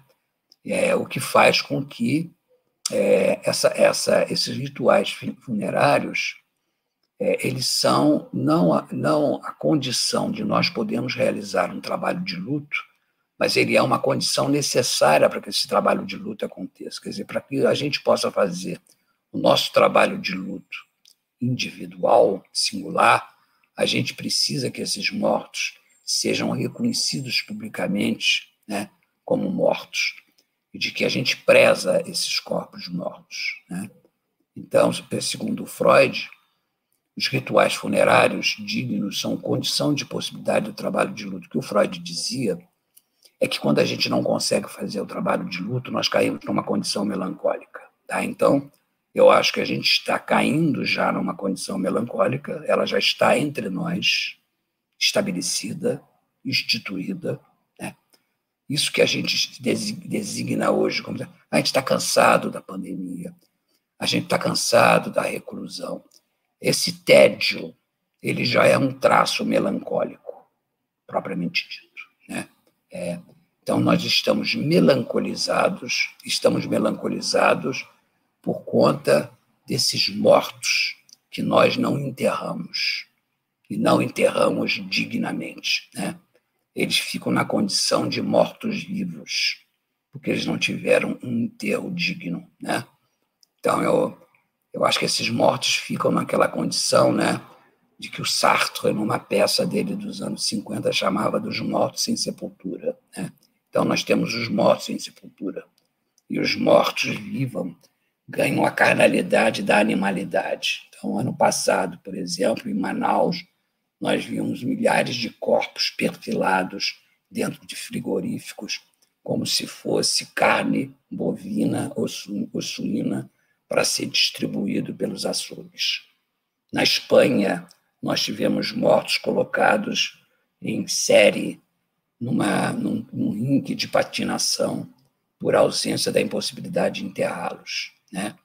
Então, são imagens chocantes que mostram essa indignidade em relação aos enterros e que agora, na nossa condição atual, por conta dessa, desse colapso que já começa a se caracterizar do sistema funerário, nós vamos ter mortos a descoberto, vamos ter mortos no meio da rua, vamos ter mortos que não podem ser enterrados, como aconteceu já, por exemplo, no Equador, no primeiro semestre do ano passado. Né? Então, tudo isso é, nos cria uma situação melancólica, né? né? e do qual muitos de nós, é, por não suportar essa melancolia, a gente entra numa espécie de desafio da morte sobre a forma de, de, de ir para a rua, de não usar máscara, de ir para a festa, de é, participar de raven, né? é, é, numa espécie de desafio da morte, né? É, que é uma defesa que a gente chama de maníaca diante da experiência melancólica de base que está colocada. Né? Então, todos esses processos que a gente está vivendo de desafio da morte, é, de ordem festiva, ela é uma maneira de você tentar lidar com essa melancolia terrível e com essa falta de perspectiva de futuro que se coloca é, nas condições atua atuais da pandemia. Essa falta de perspectiva de futuro a que eu me referi é, é, inicialmente. Né? Dizer, então, é, então, eu queria é, lembrar para vocês que na, já nos tempos da peste negra, esse tipo de manifestação de desafio da morte acontecia. Né? Então, em pleno século XIV, né? auge do cristianismo na Idade Média, né?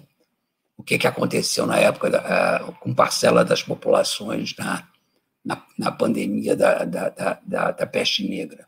As pessoas, é, mulheres, iam para as ruas né, para fazerem orgias sexuais, dizendo assim: bem, já que eu vou morrer, eu quero gozar até o final.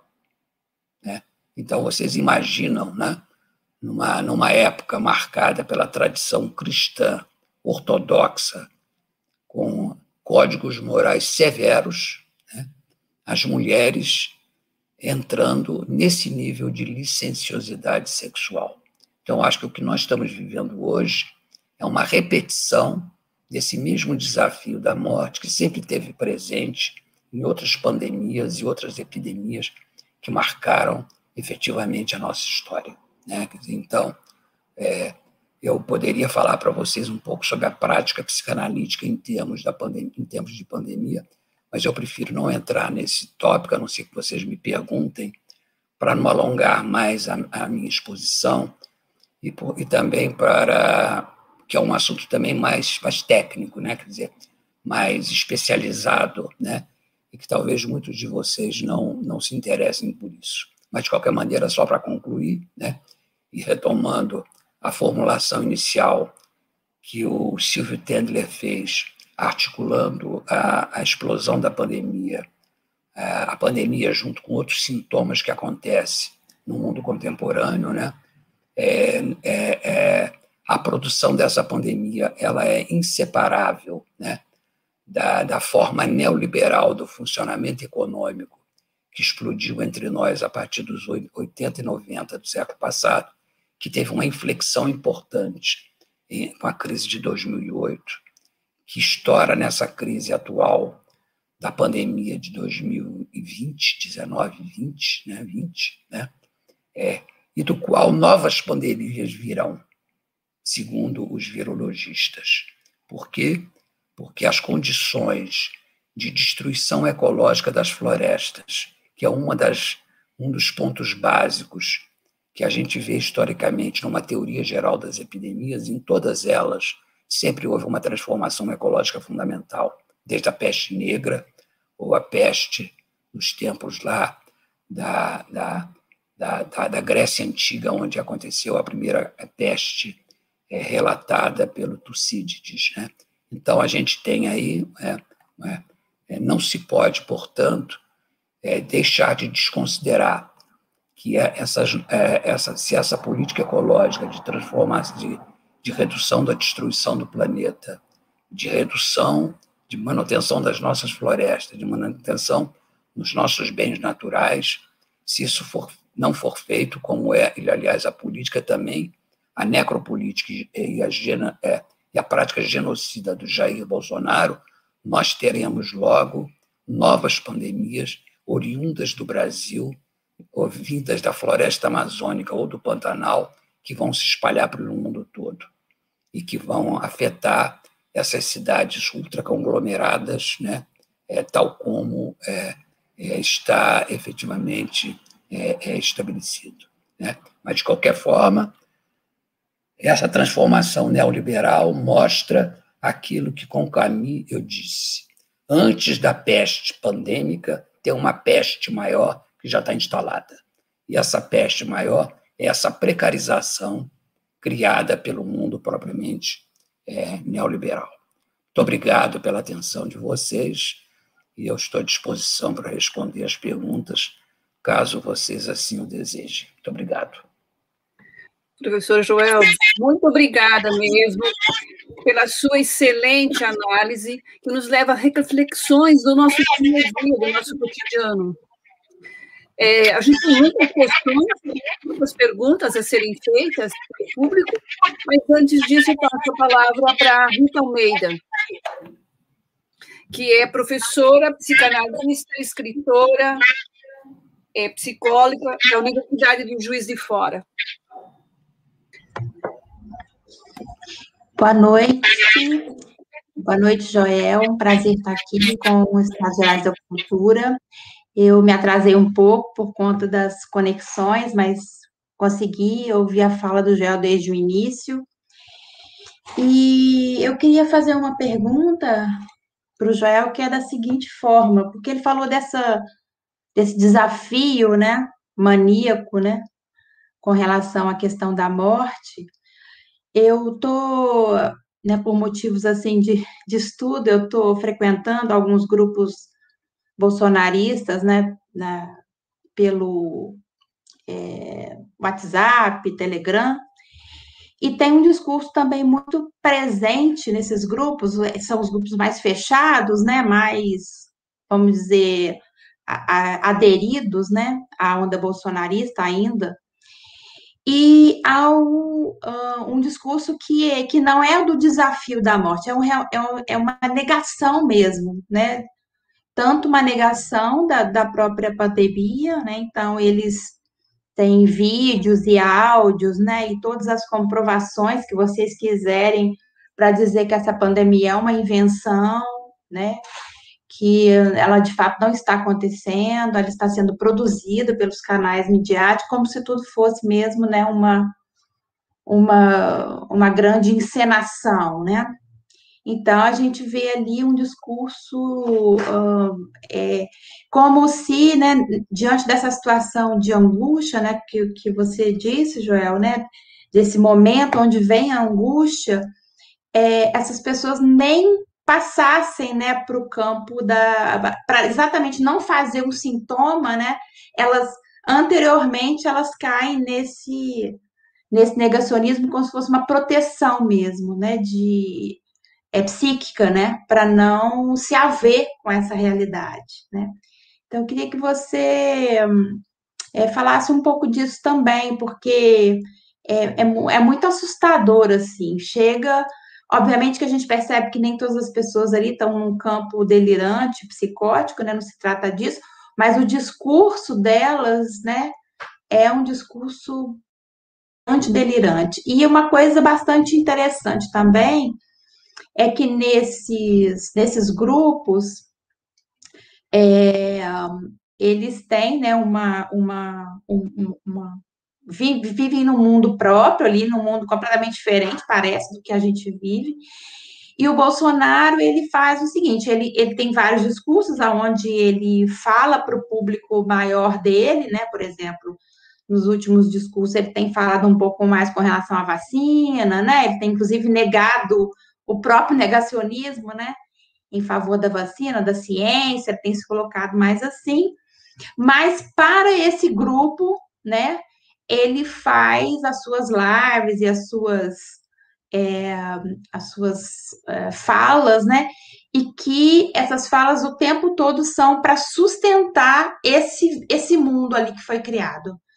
É, como se houvesse o próprio Bolsonaro ele tivesse dois discursos, um discurso onde ele fala para a população geral, já que ele já percebeu, né, que, que não está mais colando esse modo, né, delirante para todo mundo, mas para esse grupo ele continua mantendo esse discurso delirante, sustentação ali, né? Então, queria que você falasse, né, desse fenômeno psíquico aí da, do negacionismo, desse nível, assim, é um negacionismo coletivo, né, em bando mesmo.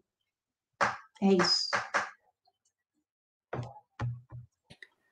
Você prefere responder, Joel? Ou prefere que o Vladimir também já coloque suas questões e fala tudo junto? Como é que você prefere?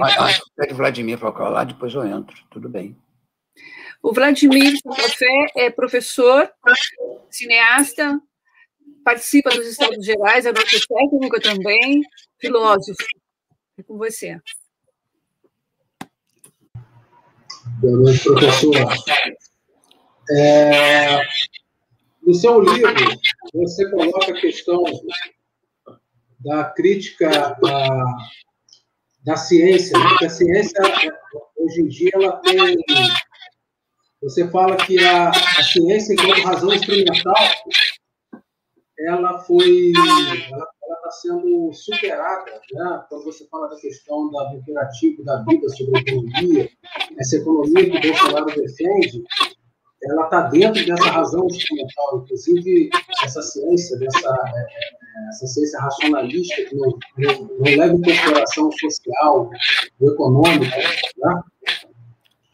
E algumas perguntas aqui no chat, elas, elas é, são, estão relacionadas à análise dos sintomas que você faz em seu livro, né? a questão da hipocondria, a questão do, da angústia, é, mas a gente sabe que tanto o Freud quanto o Lacan, você tem a questão do simbólico, a questão do simbólico é estrutural, ela está relacionada ao contexto histórico que esse simbólico está inserido. Né? E aqui no Brasil você tem uma sociedade neo-escravocrata. Então, algumas perguntas aqui elas, elas foram relacionadas a, a, a esse medo do contato do corpo, né? Que na epidemia isso se, se aprofunda, o contato do corpo com o, como, há, como vivemos numa sociedade neo-escravocrata, o contato do corpo com o corpo do pobre, com o corpo do, da pessoa negra, da, da, pessoa favelizada, ou seja, esse tipo de coisa também está é, é, tá dentro da perspectiva brasileira dos sintomas que você analisa no seu livro, né? questão racial, questão social, né? Eu queria que você falasse um pouco sobre essa questão também, de como esses sintomas eles, eles se, se produzem dentro do contexto racista, né, escravocrata né, da sociedade brasileira, né, marcando essa, esses traços da sociedade brasileira. E, e outra questão que eu queria abordar também é em relação a que no livro você fala da mudança do homem neuronal na década de 90, o homem viral, que houve essa, essa ruptura. Tá? O homem neuronal, é aquele homem ligado à questão da, da, da, do que pode o cérebro, né? pode o nosso cérebro, e essa relação do cérebro com, com, a, com as ciências informáticas, etc., e que a pandemia, que também inaugura esse novo século, ela vai instaurar o homem viral.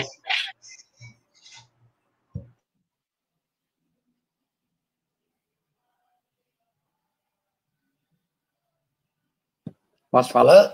Sim, sim, por favor. Bem. Vladimir, teu som está vazando, se puder desligar.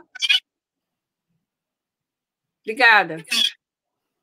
Queria agradecer as perguntas e as questões levantadas pela Rita Almeida, pelo Vladimir Santa Fé, que são perguntas é, muito importantes, muito interessantes, né? Começando pela questão da Rita, né? É, esse discurso do negacionismo, que, a mídia é, é, enuncia como sendo o negacionismo da ciência, o, o negacionismo do perigo do vírus, né? Tudo isso, se a gente for traduzir isso para uma retórica psicanalítica, né? É, o que está em jogo é, é aquilo que o Freud chamava do mecanismo psíquico da recusa. Tá? O que, que o Freud queria dizer com isso?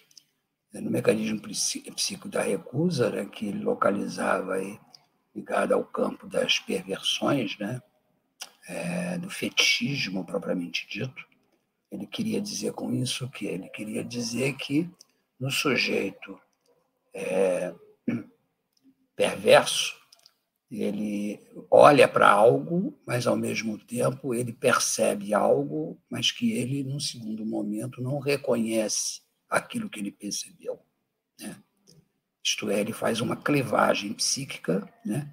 em relação àquilo que ele percebeu. Né?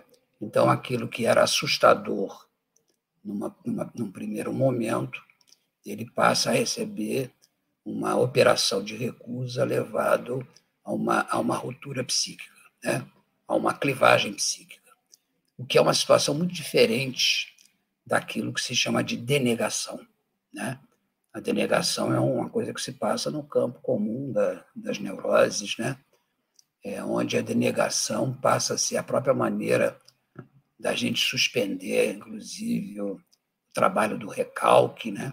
como Freud dizia lá no texto dele sobre a denegação, né? Enquanto que na recusa não. A recu... Esse negacionismo ele tem uma base da recusa e ele caracteriza essas orgias, essa maneira de lidar com a pandemia, que é sustentada naquilo que as pessoas chamam do mal ou da crueldade do Bolsonaro, essa crueldade é de ordem estritamente perversa. É uma perversão, é propriamente dita. Né? Eu não estou aqui para querer diagnosticar o Bolsonaro, até mesmo porque ele já foi diagnosticado por todo mundo. Né? Eu não faria a menor novidade em dizer isso, mas a marca maior do Bolsonaro, por várias razões que ele cultuou desde o começo do governo, antes de estourar a pandemia, foi de uma certa maneira, essa coisa de que eu vim para desconstruir tudo, eu vim para destruir tudo. Então, ele assume uma posição claramente destrutiva, que nos primeiros momentos do seu governo se enunciava como é, liberação da, da velocidade dos carros nas ruas e nas estradas, a facilitação para a obtenção de carteira de motorista, o fato de que as crianças não precisariam sentar em cadeirinhas, né? É, a liberação das armas com a, com a de ordem fascista dizendo que um povo um povo armado é um povo livre como maneira dele montar as suas milícias, né? É, ou mesmo a sua política ecológica de destruição da Amazônia com a ruptura que ele fez de todos os órgãos de controle da destruição é, é, é, é ambiental, que se traduziu pelo maior, pelas maiores queimadas na história da, da Amazônia e do Pantanal que a gente teve em 2020. Todas essas marcas do Bolsonaro, essa postura destruidora, é uma marca de uma crueldade perversa que se dá é, da parte dele e que se traduz nessa, nessas hordas bolsonaristas, nesses bandos, como você falou, sobre a forma de é, perceber, mas recusar o, o, o, mal que eles estão percebendo, né? e eu acho que a partir daí é, se, se constrói aquilo que eu chamei de um desafio à morte. Né? Então, o desafio à morte como uma como uma defesa maníaca, ela vem a partir desse, desse patamar inicial, que essa recusa é, diante do mal que se coloca, né? diante dessa perversidade generalizada é, promovida pela Inclusive, em relação a isso, é preciso também, trazendo novamente a questão para o plano de uma, de uma certa sintomatologia é, social, é, a gente, se a gente teve no Brasil é, um discurso do, do Bolsonaro anti-ciência, anti-princípios da Organização Mundial da Saúde, nós tivemos, por outro, alguns governadores e alguns prefeitos que tiveram posturas opostas. Então, a população brasileira ela foi exposta a uma, a uma espécie de dualidade discursiva. Né? Quer dizer, aqueles que dizem que o, o vírus não é, não é uma gripezinha e aqueles que dizem, não, isso é uma doença mortal e grave. Eu acho que essa condição provocou um efeito na, na população daquilo que o Gregory Bateson, é, nos Estados Unidos, é, um antropólogo, falava de uma teoria da esquizofrenia através de uma dupla mensagem. A população brasileira foi, desde o começo da pandemia até agora, submetida a uma dupla mensagem, né? uma dupla mensagem onde, por um lado, é uma gripezinha, e por outro, não, não é uma gripezinha, não é uma doença mortal, e onde as pessoas não sabiam em quem iriam acreditar. Eu vou acreditar em quem? Na autoridade do presidente da República, na autoridade do prefeito, na autoridade do governador? Em quem que eu acredito? Na autoridade do Supremo Tribunal Federal? Isso provocou é, essa dupla mensagem que é esquizofrenogênica, ela provocou um estado confusional na população brasileira. Tá? Então, eu queria adicionar isso é, ao que eu disse antes, porque eu acho que isso é, é, é, é bastante importante né, é, para a gente considerar como um dos efeitos desse discurso bolsonarista no campo do imaginário social maior. Né? E retomando agora as questões colocadas pelo, pelo Vladimir, né, eu, eu comecei a eu comecei a, a essa conferência falando é, de que a, a pandemia de 2020 ela seria o começo do século 20, 21, né? Na medida que a gente interprete o novo século, não numa cronologia estrita, mas em termos de um acontecimento fundador, né? Eu acho que esse acontecimento fundador coloca diante de nós a importância da relação da pauta da vida na nossa na nossa condição fundamental, né? Isto é, nunca a pauta da vida foi tão enfatizada como agora, né? É, houve um questionamento desse discurso da da, da racionalidade instrumental economicista que eu denunciei, que você evocou, né? que, é, que é aquilo que quer garantir de que vamos abrir a economia, a vida, porque as pessoas precisam é, produzir, né? É, diante de um outro imperativo, que é o imperativo da vida. Esse imperativo da vida, né? Ela, ele coloca algo muito importante que eu acho que contrário, que vai na contramão de toda a nossa tradição, que vem desde a época do colonialismo e da escravidão, que é a marca necropolítica que caracterizou a política e a mentalidade escravagista é, no processo de colonização internacional feito pelas grandes potências é, no século XIX, na construção dos seus impérios coloniais. Né? Quer dizer, então, eu acho é, isso aí que foi bastante, é, é, como é que se diz, é, enunciado pelo Mibembe, que é o criador do conceito de necropolítica, né, no livro dele chamado A Crítica da Razão Negra, né, onde ele mostra uma coisa muito interessante, né, é onde ele tem uma tese muito interessante, diz assim, o negro é o nosso vir a ser. Isto é, nós hoje todos somos negros.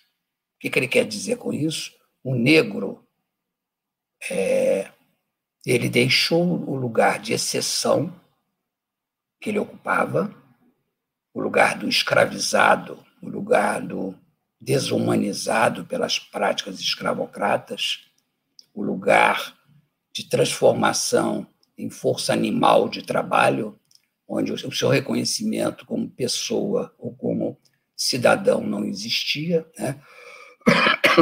De maneira que, através de toda essa precarização social que todos nós estamos ameaçados hoje, né?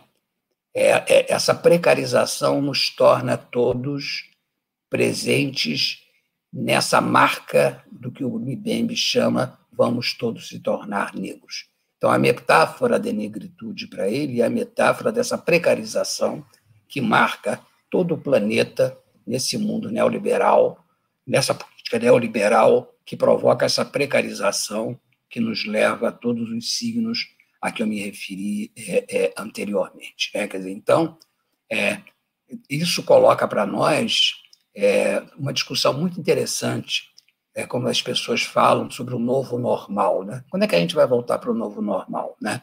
O novo normal vai ser igual ou vai ser diferente do anterior? Né? A gente vai restaurar a nossa vida anterior ou não? Então, para discutir esse ponto num, num nível mais fundamental, para a gente não ficar discutindo quando é que a gente vai parar de usar máscara, quando é que não vai parar, né? quando é que a gente vai, vai poder abraçar as pessoas, beijar as pessoas ou não, né? que são atos importantes, é, mas é, triviais dessa história, eu diria o seguinte, que o nosso antigo normal, ele não nos representava mais. Ele não representava mais por quê? O nível de desigualdade social provocada pela precarização em nível internacional e que ganha marcas escandalosas no Brasil, né? esse nível de desigualdade social já não nos representava mais. Esse novo normal a gente não quer mais. A gente tem que sair desse, desse normal para criar outro normal, onde as pautas igualitárias é, estejam efetivamente presentes. O antigo normal ele era marcado pelo racismo estrutural, desde os tempos da colonização, brasileira ou internacional, desde os impérios coloniais feitos é, pelos países capitalistas a partir do século XVIII e XIX, e que provocou no Brasil uma impossibilidade de nós efetivamente superarmos é, a nossa tradição escravocrata. O Brasil não só foi o último país, dizem, né, a, a, a decretar a, a, a, suspensão da, da escravatura, mas o Brasil continua, através das suas classes populares, mantendo essas marcas escravocratas que faz com que a população negra seja inferior à população branca, que tem oportunidades sociais piores que a população branca. Então, é, esse, essa estrutura hierárquica racial que fazia parte do antigo normal não nos interessa. Nós temos que aproveitar a situação que nós estamos vivendo para colocar em questão esse racismo estrutural. Terceiro ponto, desigualdade das condições de gênero. Há pouco eu falava da violência das mulheres e das crianças feitas pela moral patriarcal é, é, machista no Brasil e no mundo todo. Né? E que no Brasil também ganha traços mais barrocos, né? mais sangrentos. A gente certamente é o país que tem o maior índice de feminicídio do mundo. Né? Então, esse nível de violência contra as mulheres, esse nível de violência contra os gays, esse nível de violência contra a população trans, que faziam parte do antigo normal e que foi muito azeitada e temperada pelo discurso fascista do Bolsonaro, esse antigo normal também não nos interessa mais. É, então, a gente tem que recriar novas pautas de normalidade que sejam longe dessas dimensões necropolíticas que eu me referi.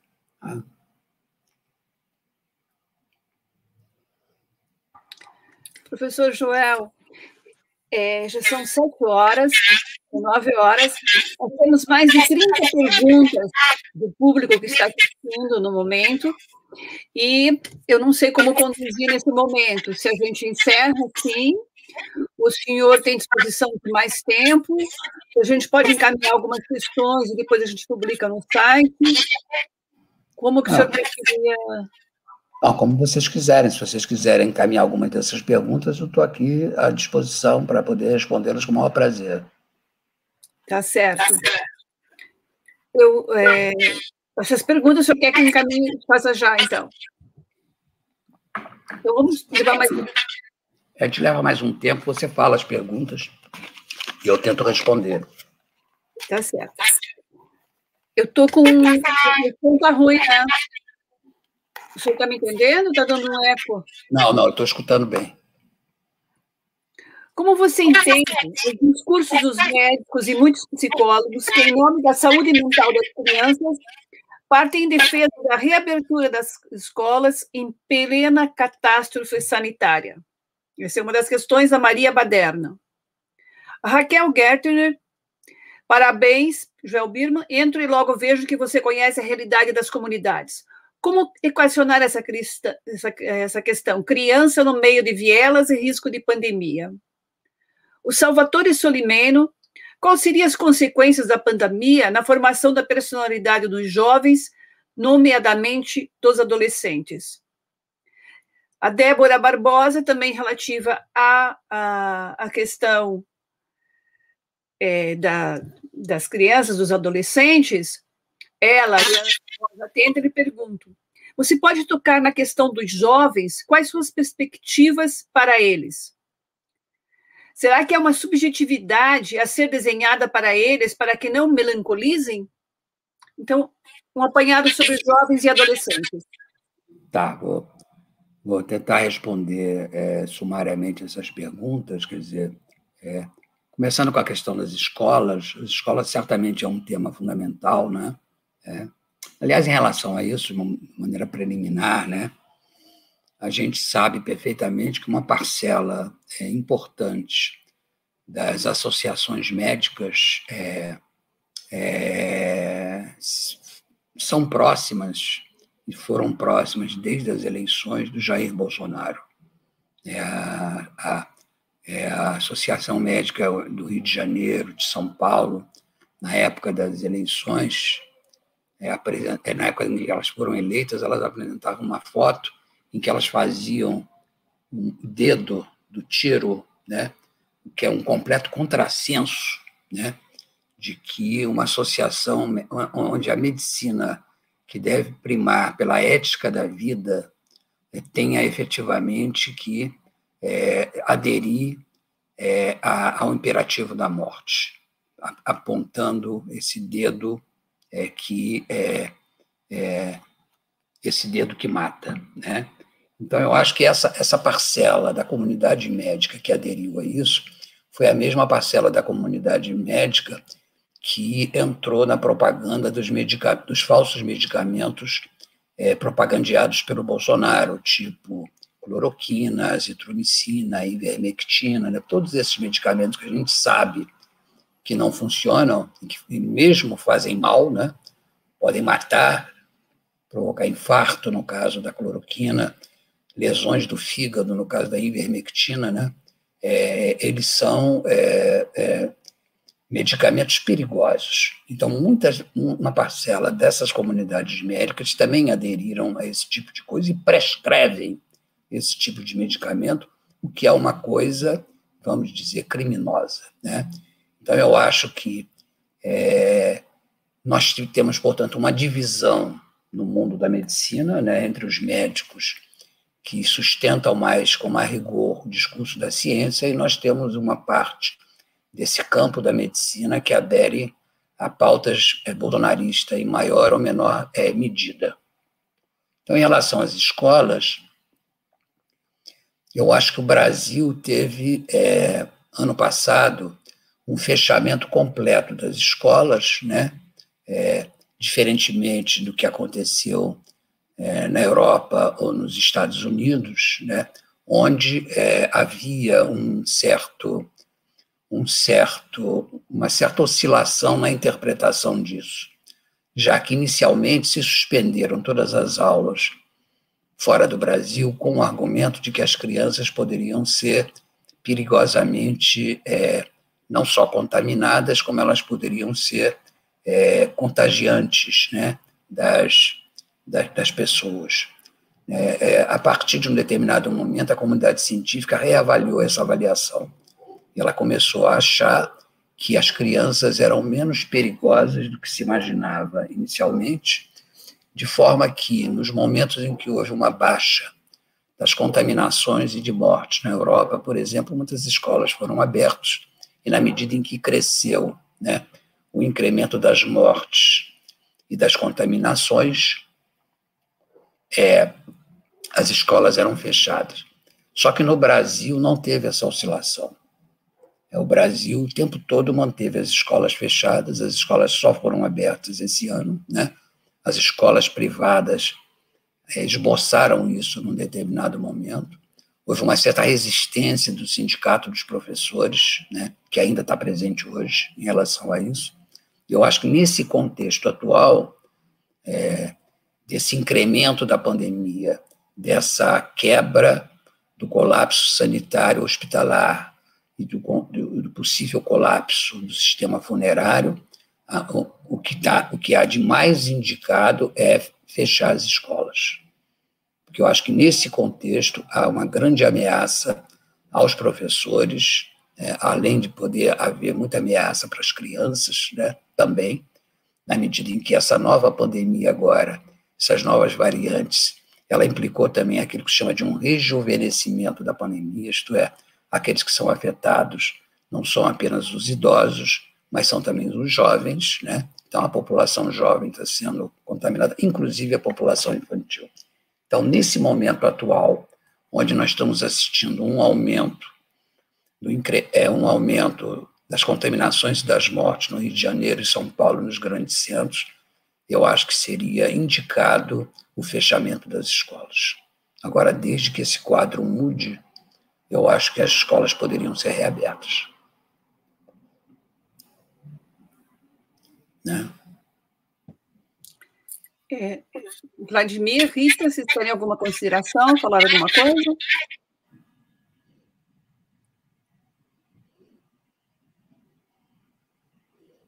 Não? Ah, Oi. É, pode, pode prosseguir com uma pergunta. Não, deixa eu falar com a questão dos adolescentes, que eu acho que é importante. Né? Eu, eu acho que os adolescentes, é, junto com as crianças, eles foram altamente afetados pela pandemia. Né? É, eles que são seres que têm uma enorme necessidade de interação social, de, de de relação com, com, o mundo, né, que precisam da presença do outro ativamente, né? Eu acho que eles foram muito afetados por essa pandemia, né? É, é, a vida deles, eles perderam um ou vão perder dois anos de vida preciosos na vida dele, né? Eu acho que essa perda tem um efeito melancólico sobre essas populações adolescentes, né? Eu acho que a gente tem um efeito é, da pandêmico, que é melancolizante, da mesma forma como a questão dos mortos é, é, é presente, né? É, agora, é, o que eu queria o que eu queria destacar também em relação é, é a essa a essa população é, adolescente, né? É que ela, ela, também que em nome dessa angústia é, e dessa impossibilidade de convivência, é ela também que tenta ir para a rua, né? É ela que tenta, de alguma maneira, viver, é aquela também que minimiza, até por razões antropológicas da sua condição adolescente, onde elas têm mais presente nelas esse desafio, né? do imperativo das autoridades, né? Os adolescentes são marcados também por isso. Então, eu acho também que eles correm maior risco por conta desse desafio hoje, né? Agora, eu acho que o efeito disso, a médio e longo prazo, vai ser uma melancolização nessa população adolescente. Queria, inclusive, é, evocar aqui uma coisa muito importante. É, nos anos 20, que viveram a, a, a pós-gripe espanhola, né?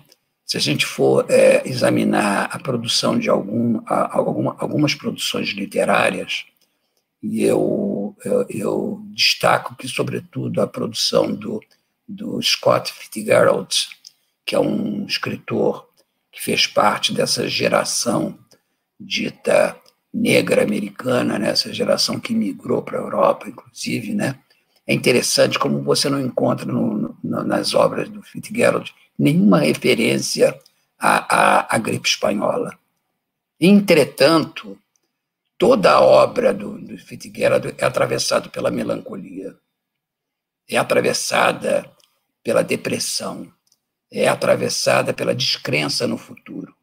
E eu acho que todas essas marcas melancolizantes que a gente vê na literatura, nas narrativas, é, do Fitzgerald, elas são o efeito que teve sobre essa geração jovem, americana, europeia, é, é, esse efeito da pandemia. Eu acho que nossas, nossos adolescentes vão ter também essa marca possível, o que quer dizer que eles vão ter que ser é, é ajudados em relação a isso. Em relação a isso, eu queria só trazer um, um exemplo também importante, já que antes eu falei do perigo da, da morte de, de idosos.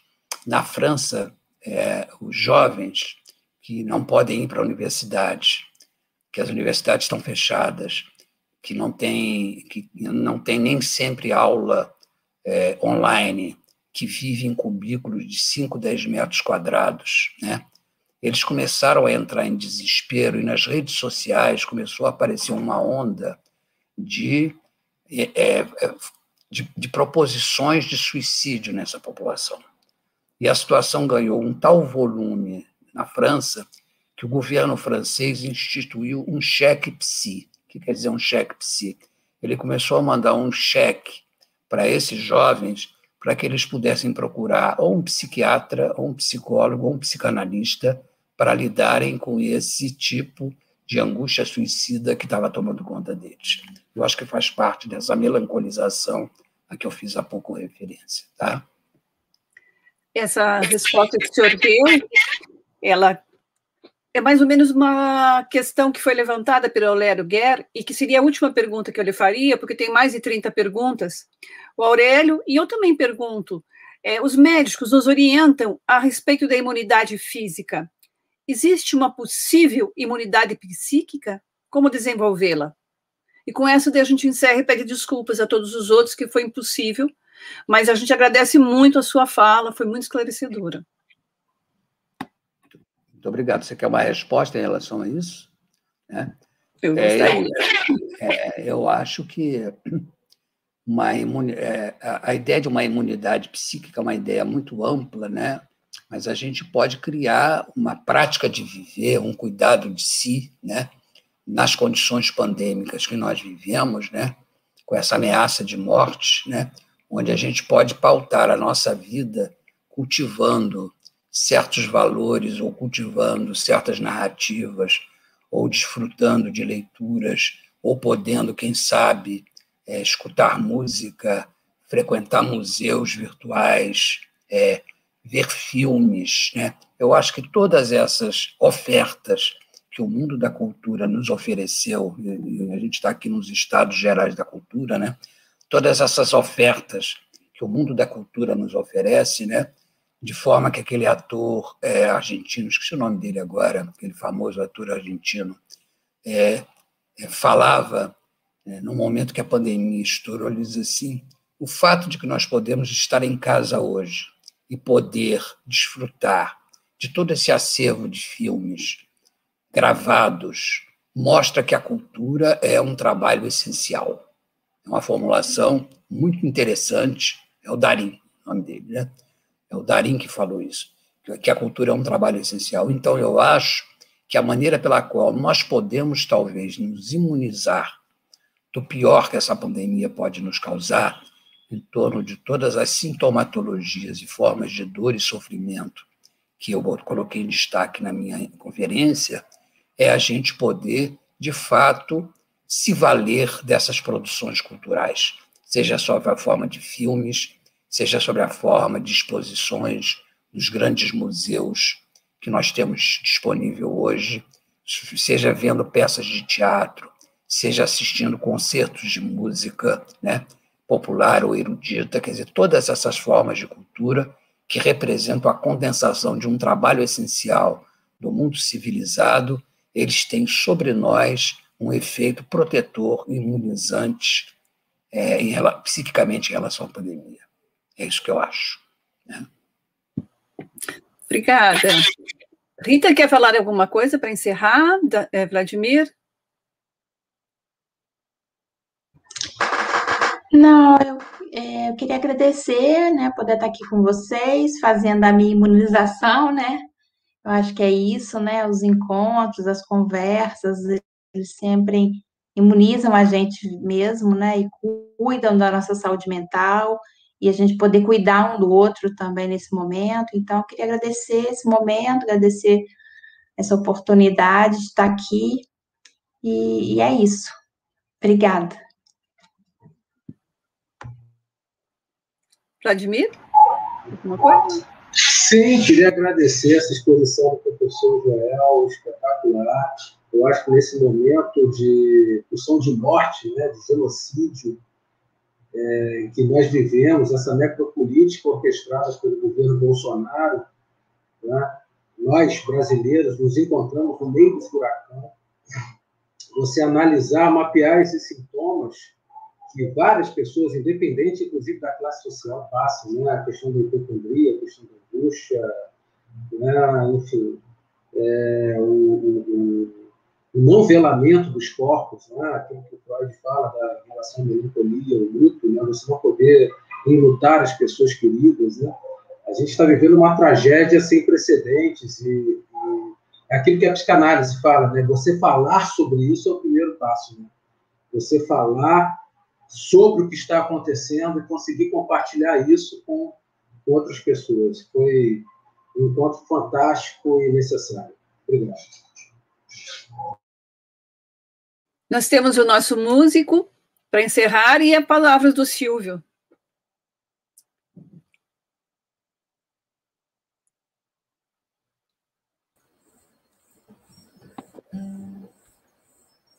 Sou eu agora? A bola está contigo, Davi. Ok. Ou melhor, o violão. tá bom. Eu vou mostrar uma música que é um chamamento né, para todos que possam ajudar é, o povo brasileiro né, e o povo de todo mundo ligado às forças é, democráticas para ajudar ajudarem a salvar, a nos salvar. É uma conclamação né, minha e do meu grande parceiro, Márcio Borges, acabou de sair do forno das canções. Chama-se Povo do Sol.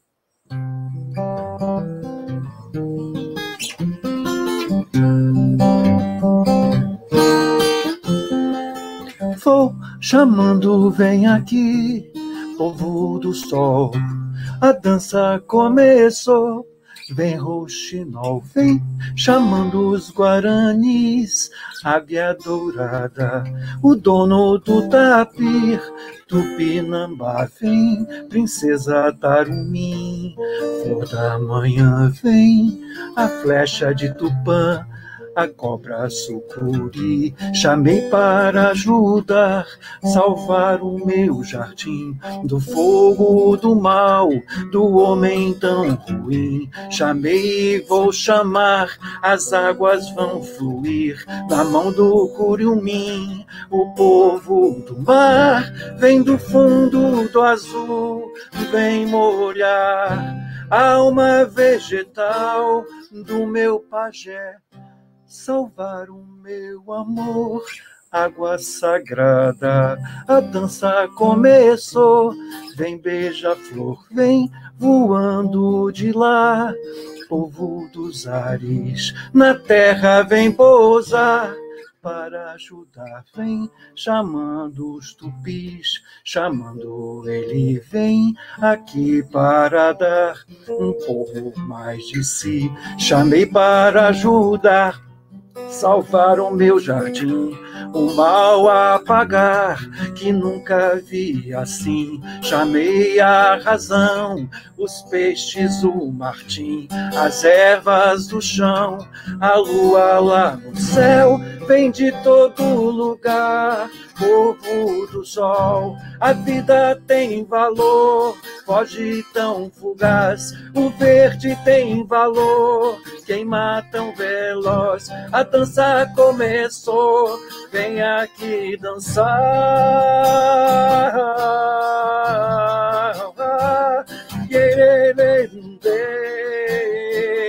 Vou vem aqui povo do sol. A dança começou, vem roxinol, vem chamando os guaranis. Águia dourada, o dono do tapir, Tupinambá vem, princesa Tarumim. Toda manhã vem a flecha de Tupã, a cobra sucuri. Chamei para ajudar, salvar o meu jardim do fogo do mal, do homem tão ruim. Chamei e vou chamar, as águas vão fluir na mão do curumim. O povo do mar vem do fundo do azul, vem molhar a alma vegetal do meu pajé, salvar o meu amor, água sagrada. A dança começou, vem beija-flor, vem voando de lá.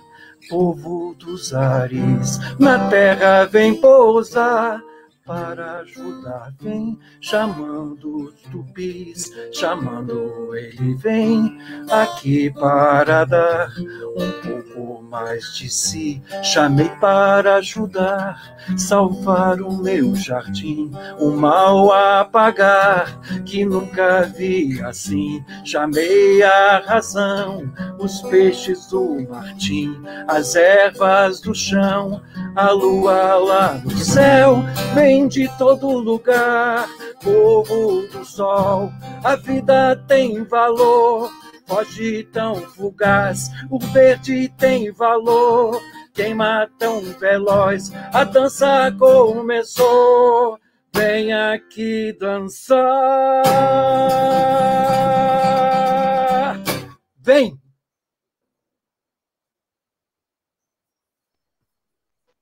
Obrigado, Davi. Obrigado, Joel. Foi uma noite memorável, uma tarde memorável. É, obrigado, Janine, Vladimir, Rita, Bulcão, Ana Rosa, todos que estão trabalhando para que esse evento tenha tido a força que ele teve hoje. Saímos regenerados daqui. Muito obrigado a todos.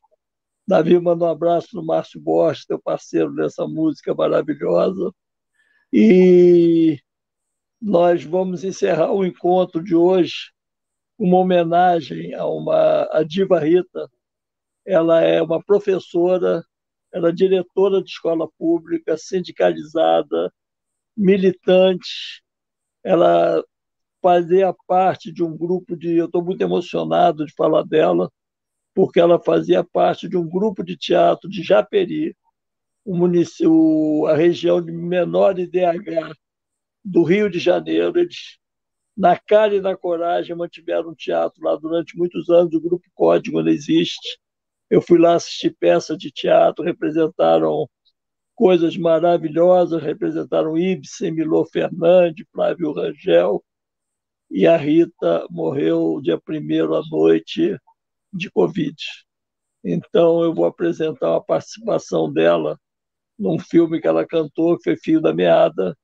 Ela é a mais forte do grupo, vocês vão ver a mais alegre, e ela nos deixou nessa pandemia, e ela vem hoje aqui representar os 330 mil mortos dessa pandemia. E alguém sugeriu aqui que fosse um feito memorial a esses mortos.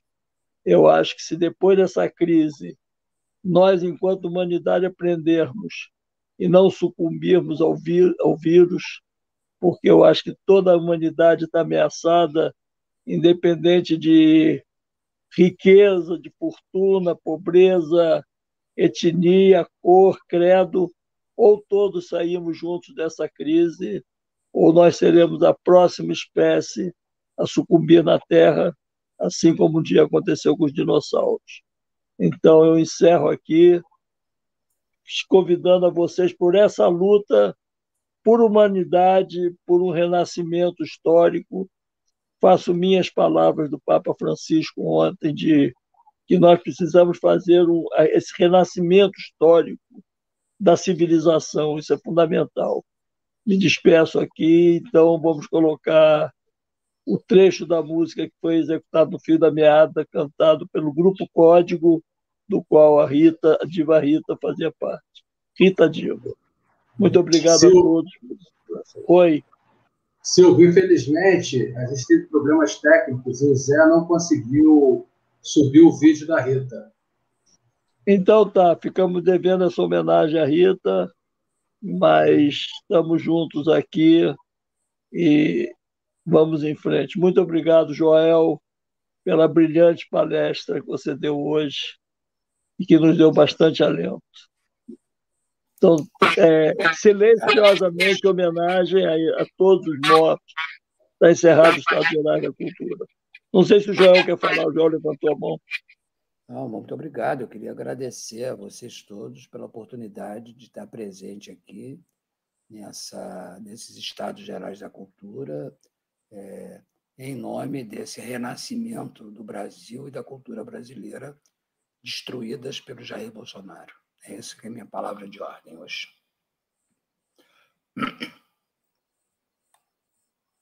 Também está nessa lista de agradecimento. Está encerrada a reunião em silêncio, em homenagem aos nossos mortos pela pandemia provocada, sobretudo, não a pandemia que, que, que ela atinja toda a humanidade, estamos todos solidários, mas pelo comportamento agressivo do genocida que multiplicou em muito o número de mortos pela ausência de uma política coerente que o país pedia.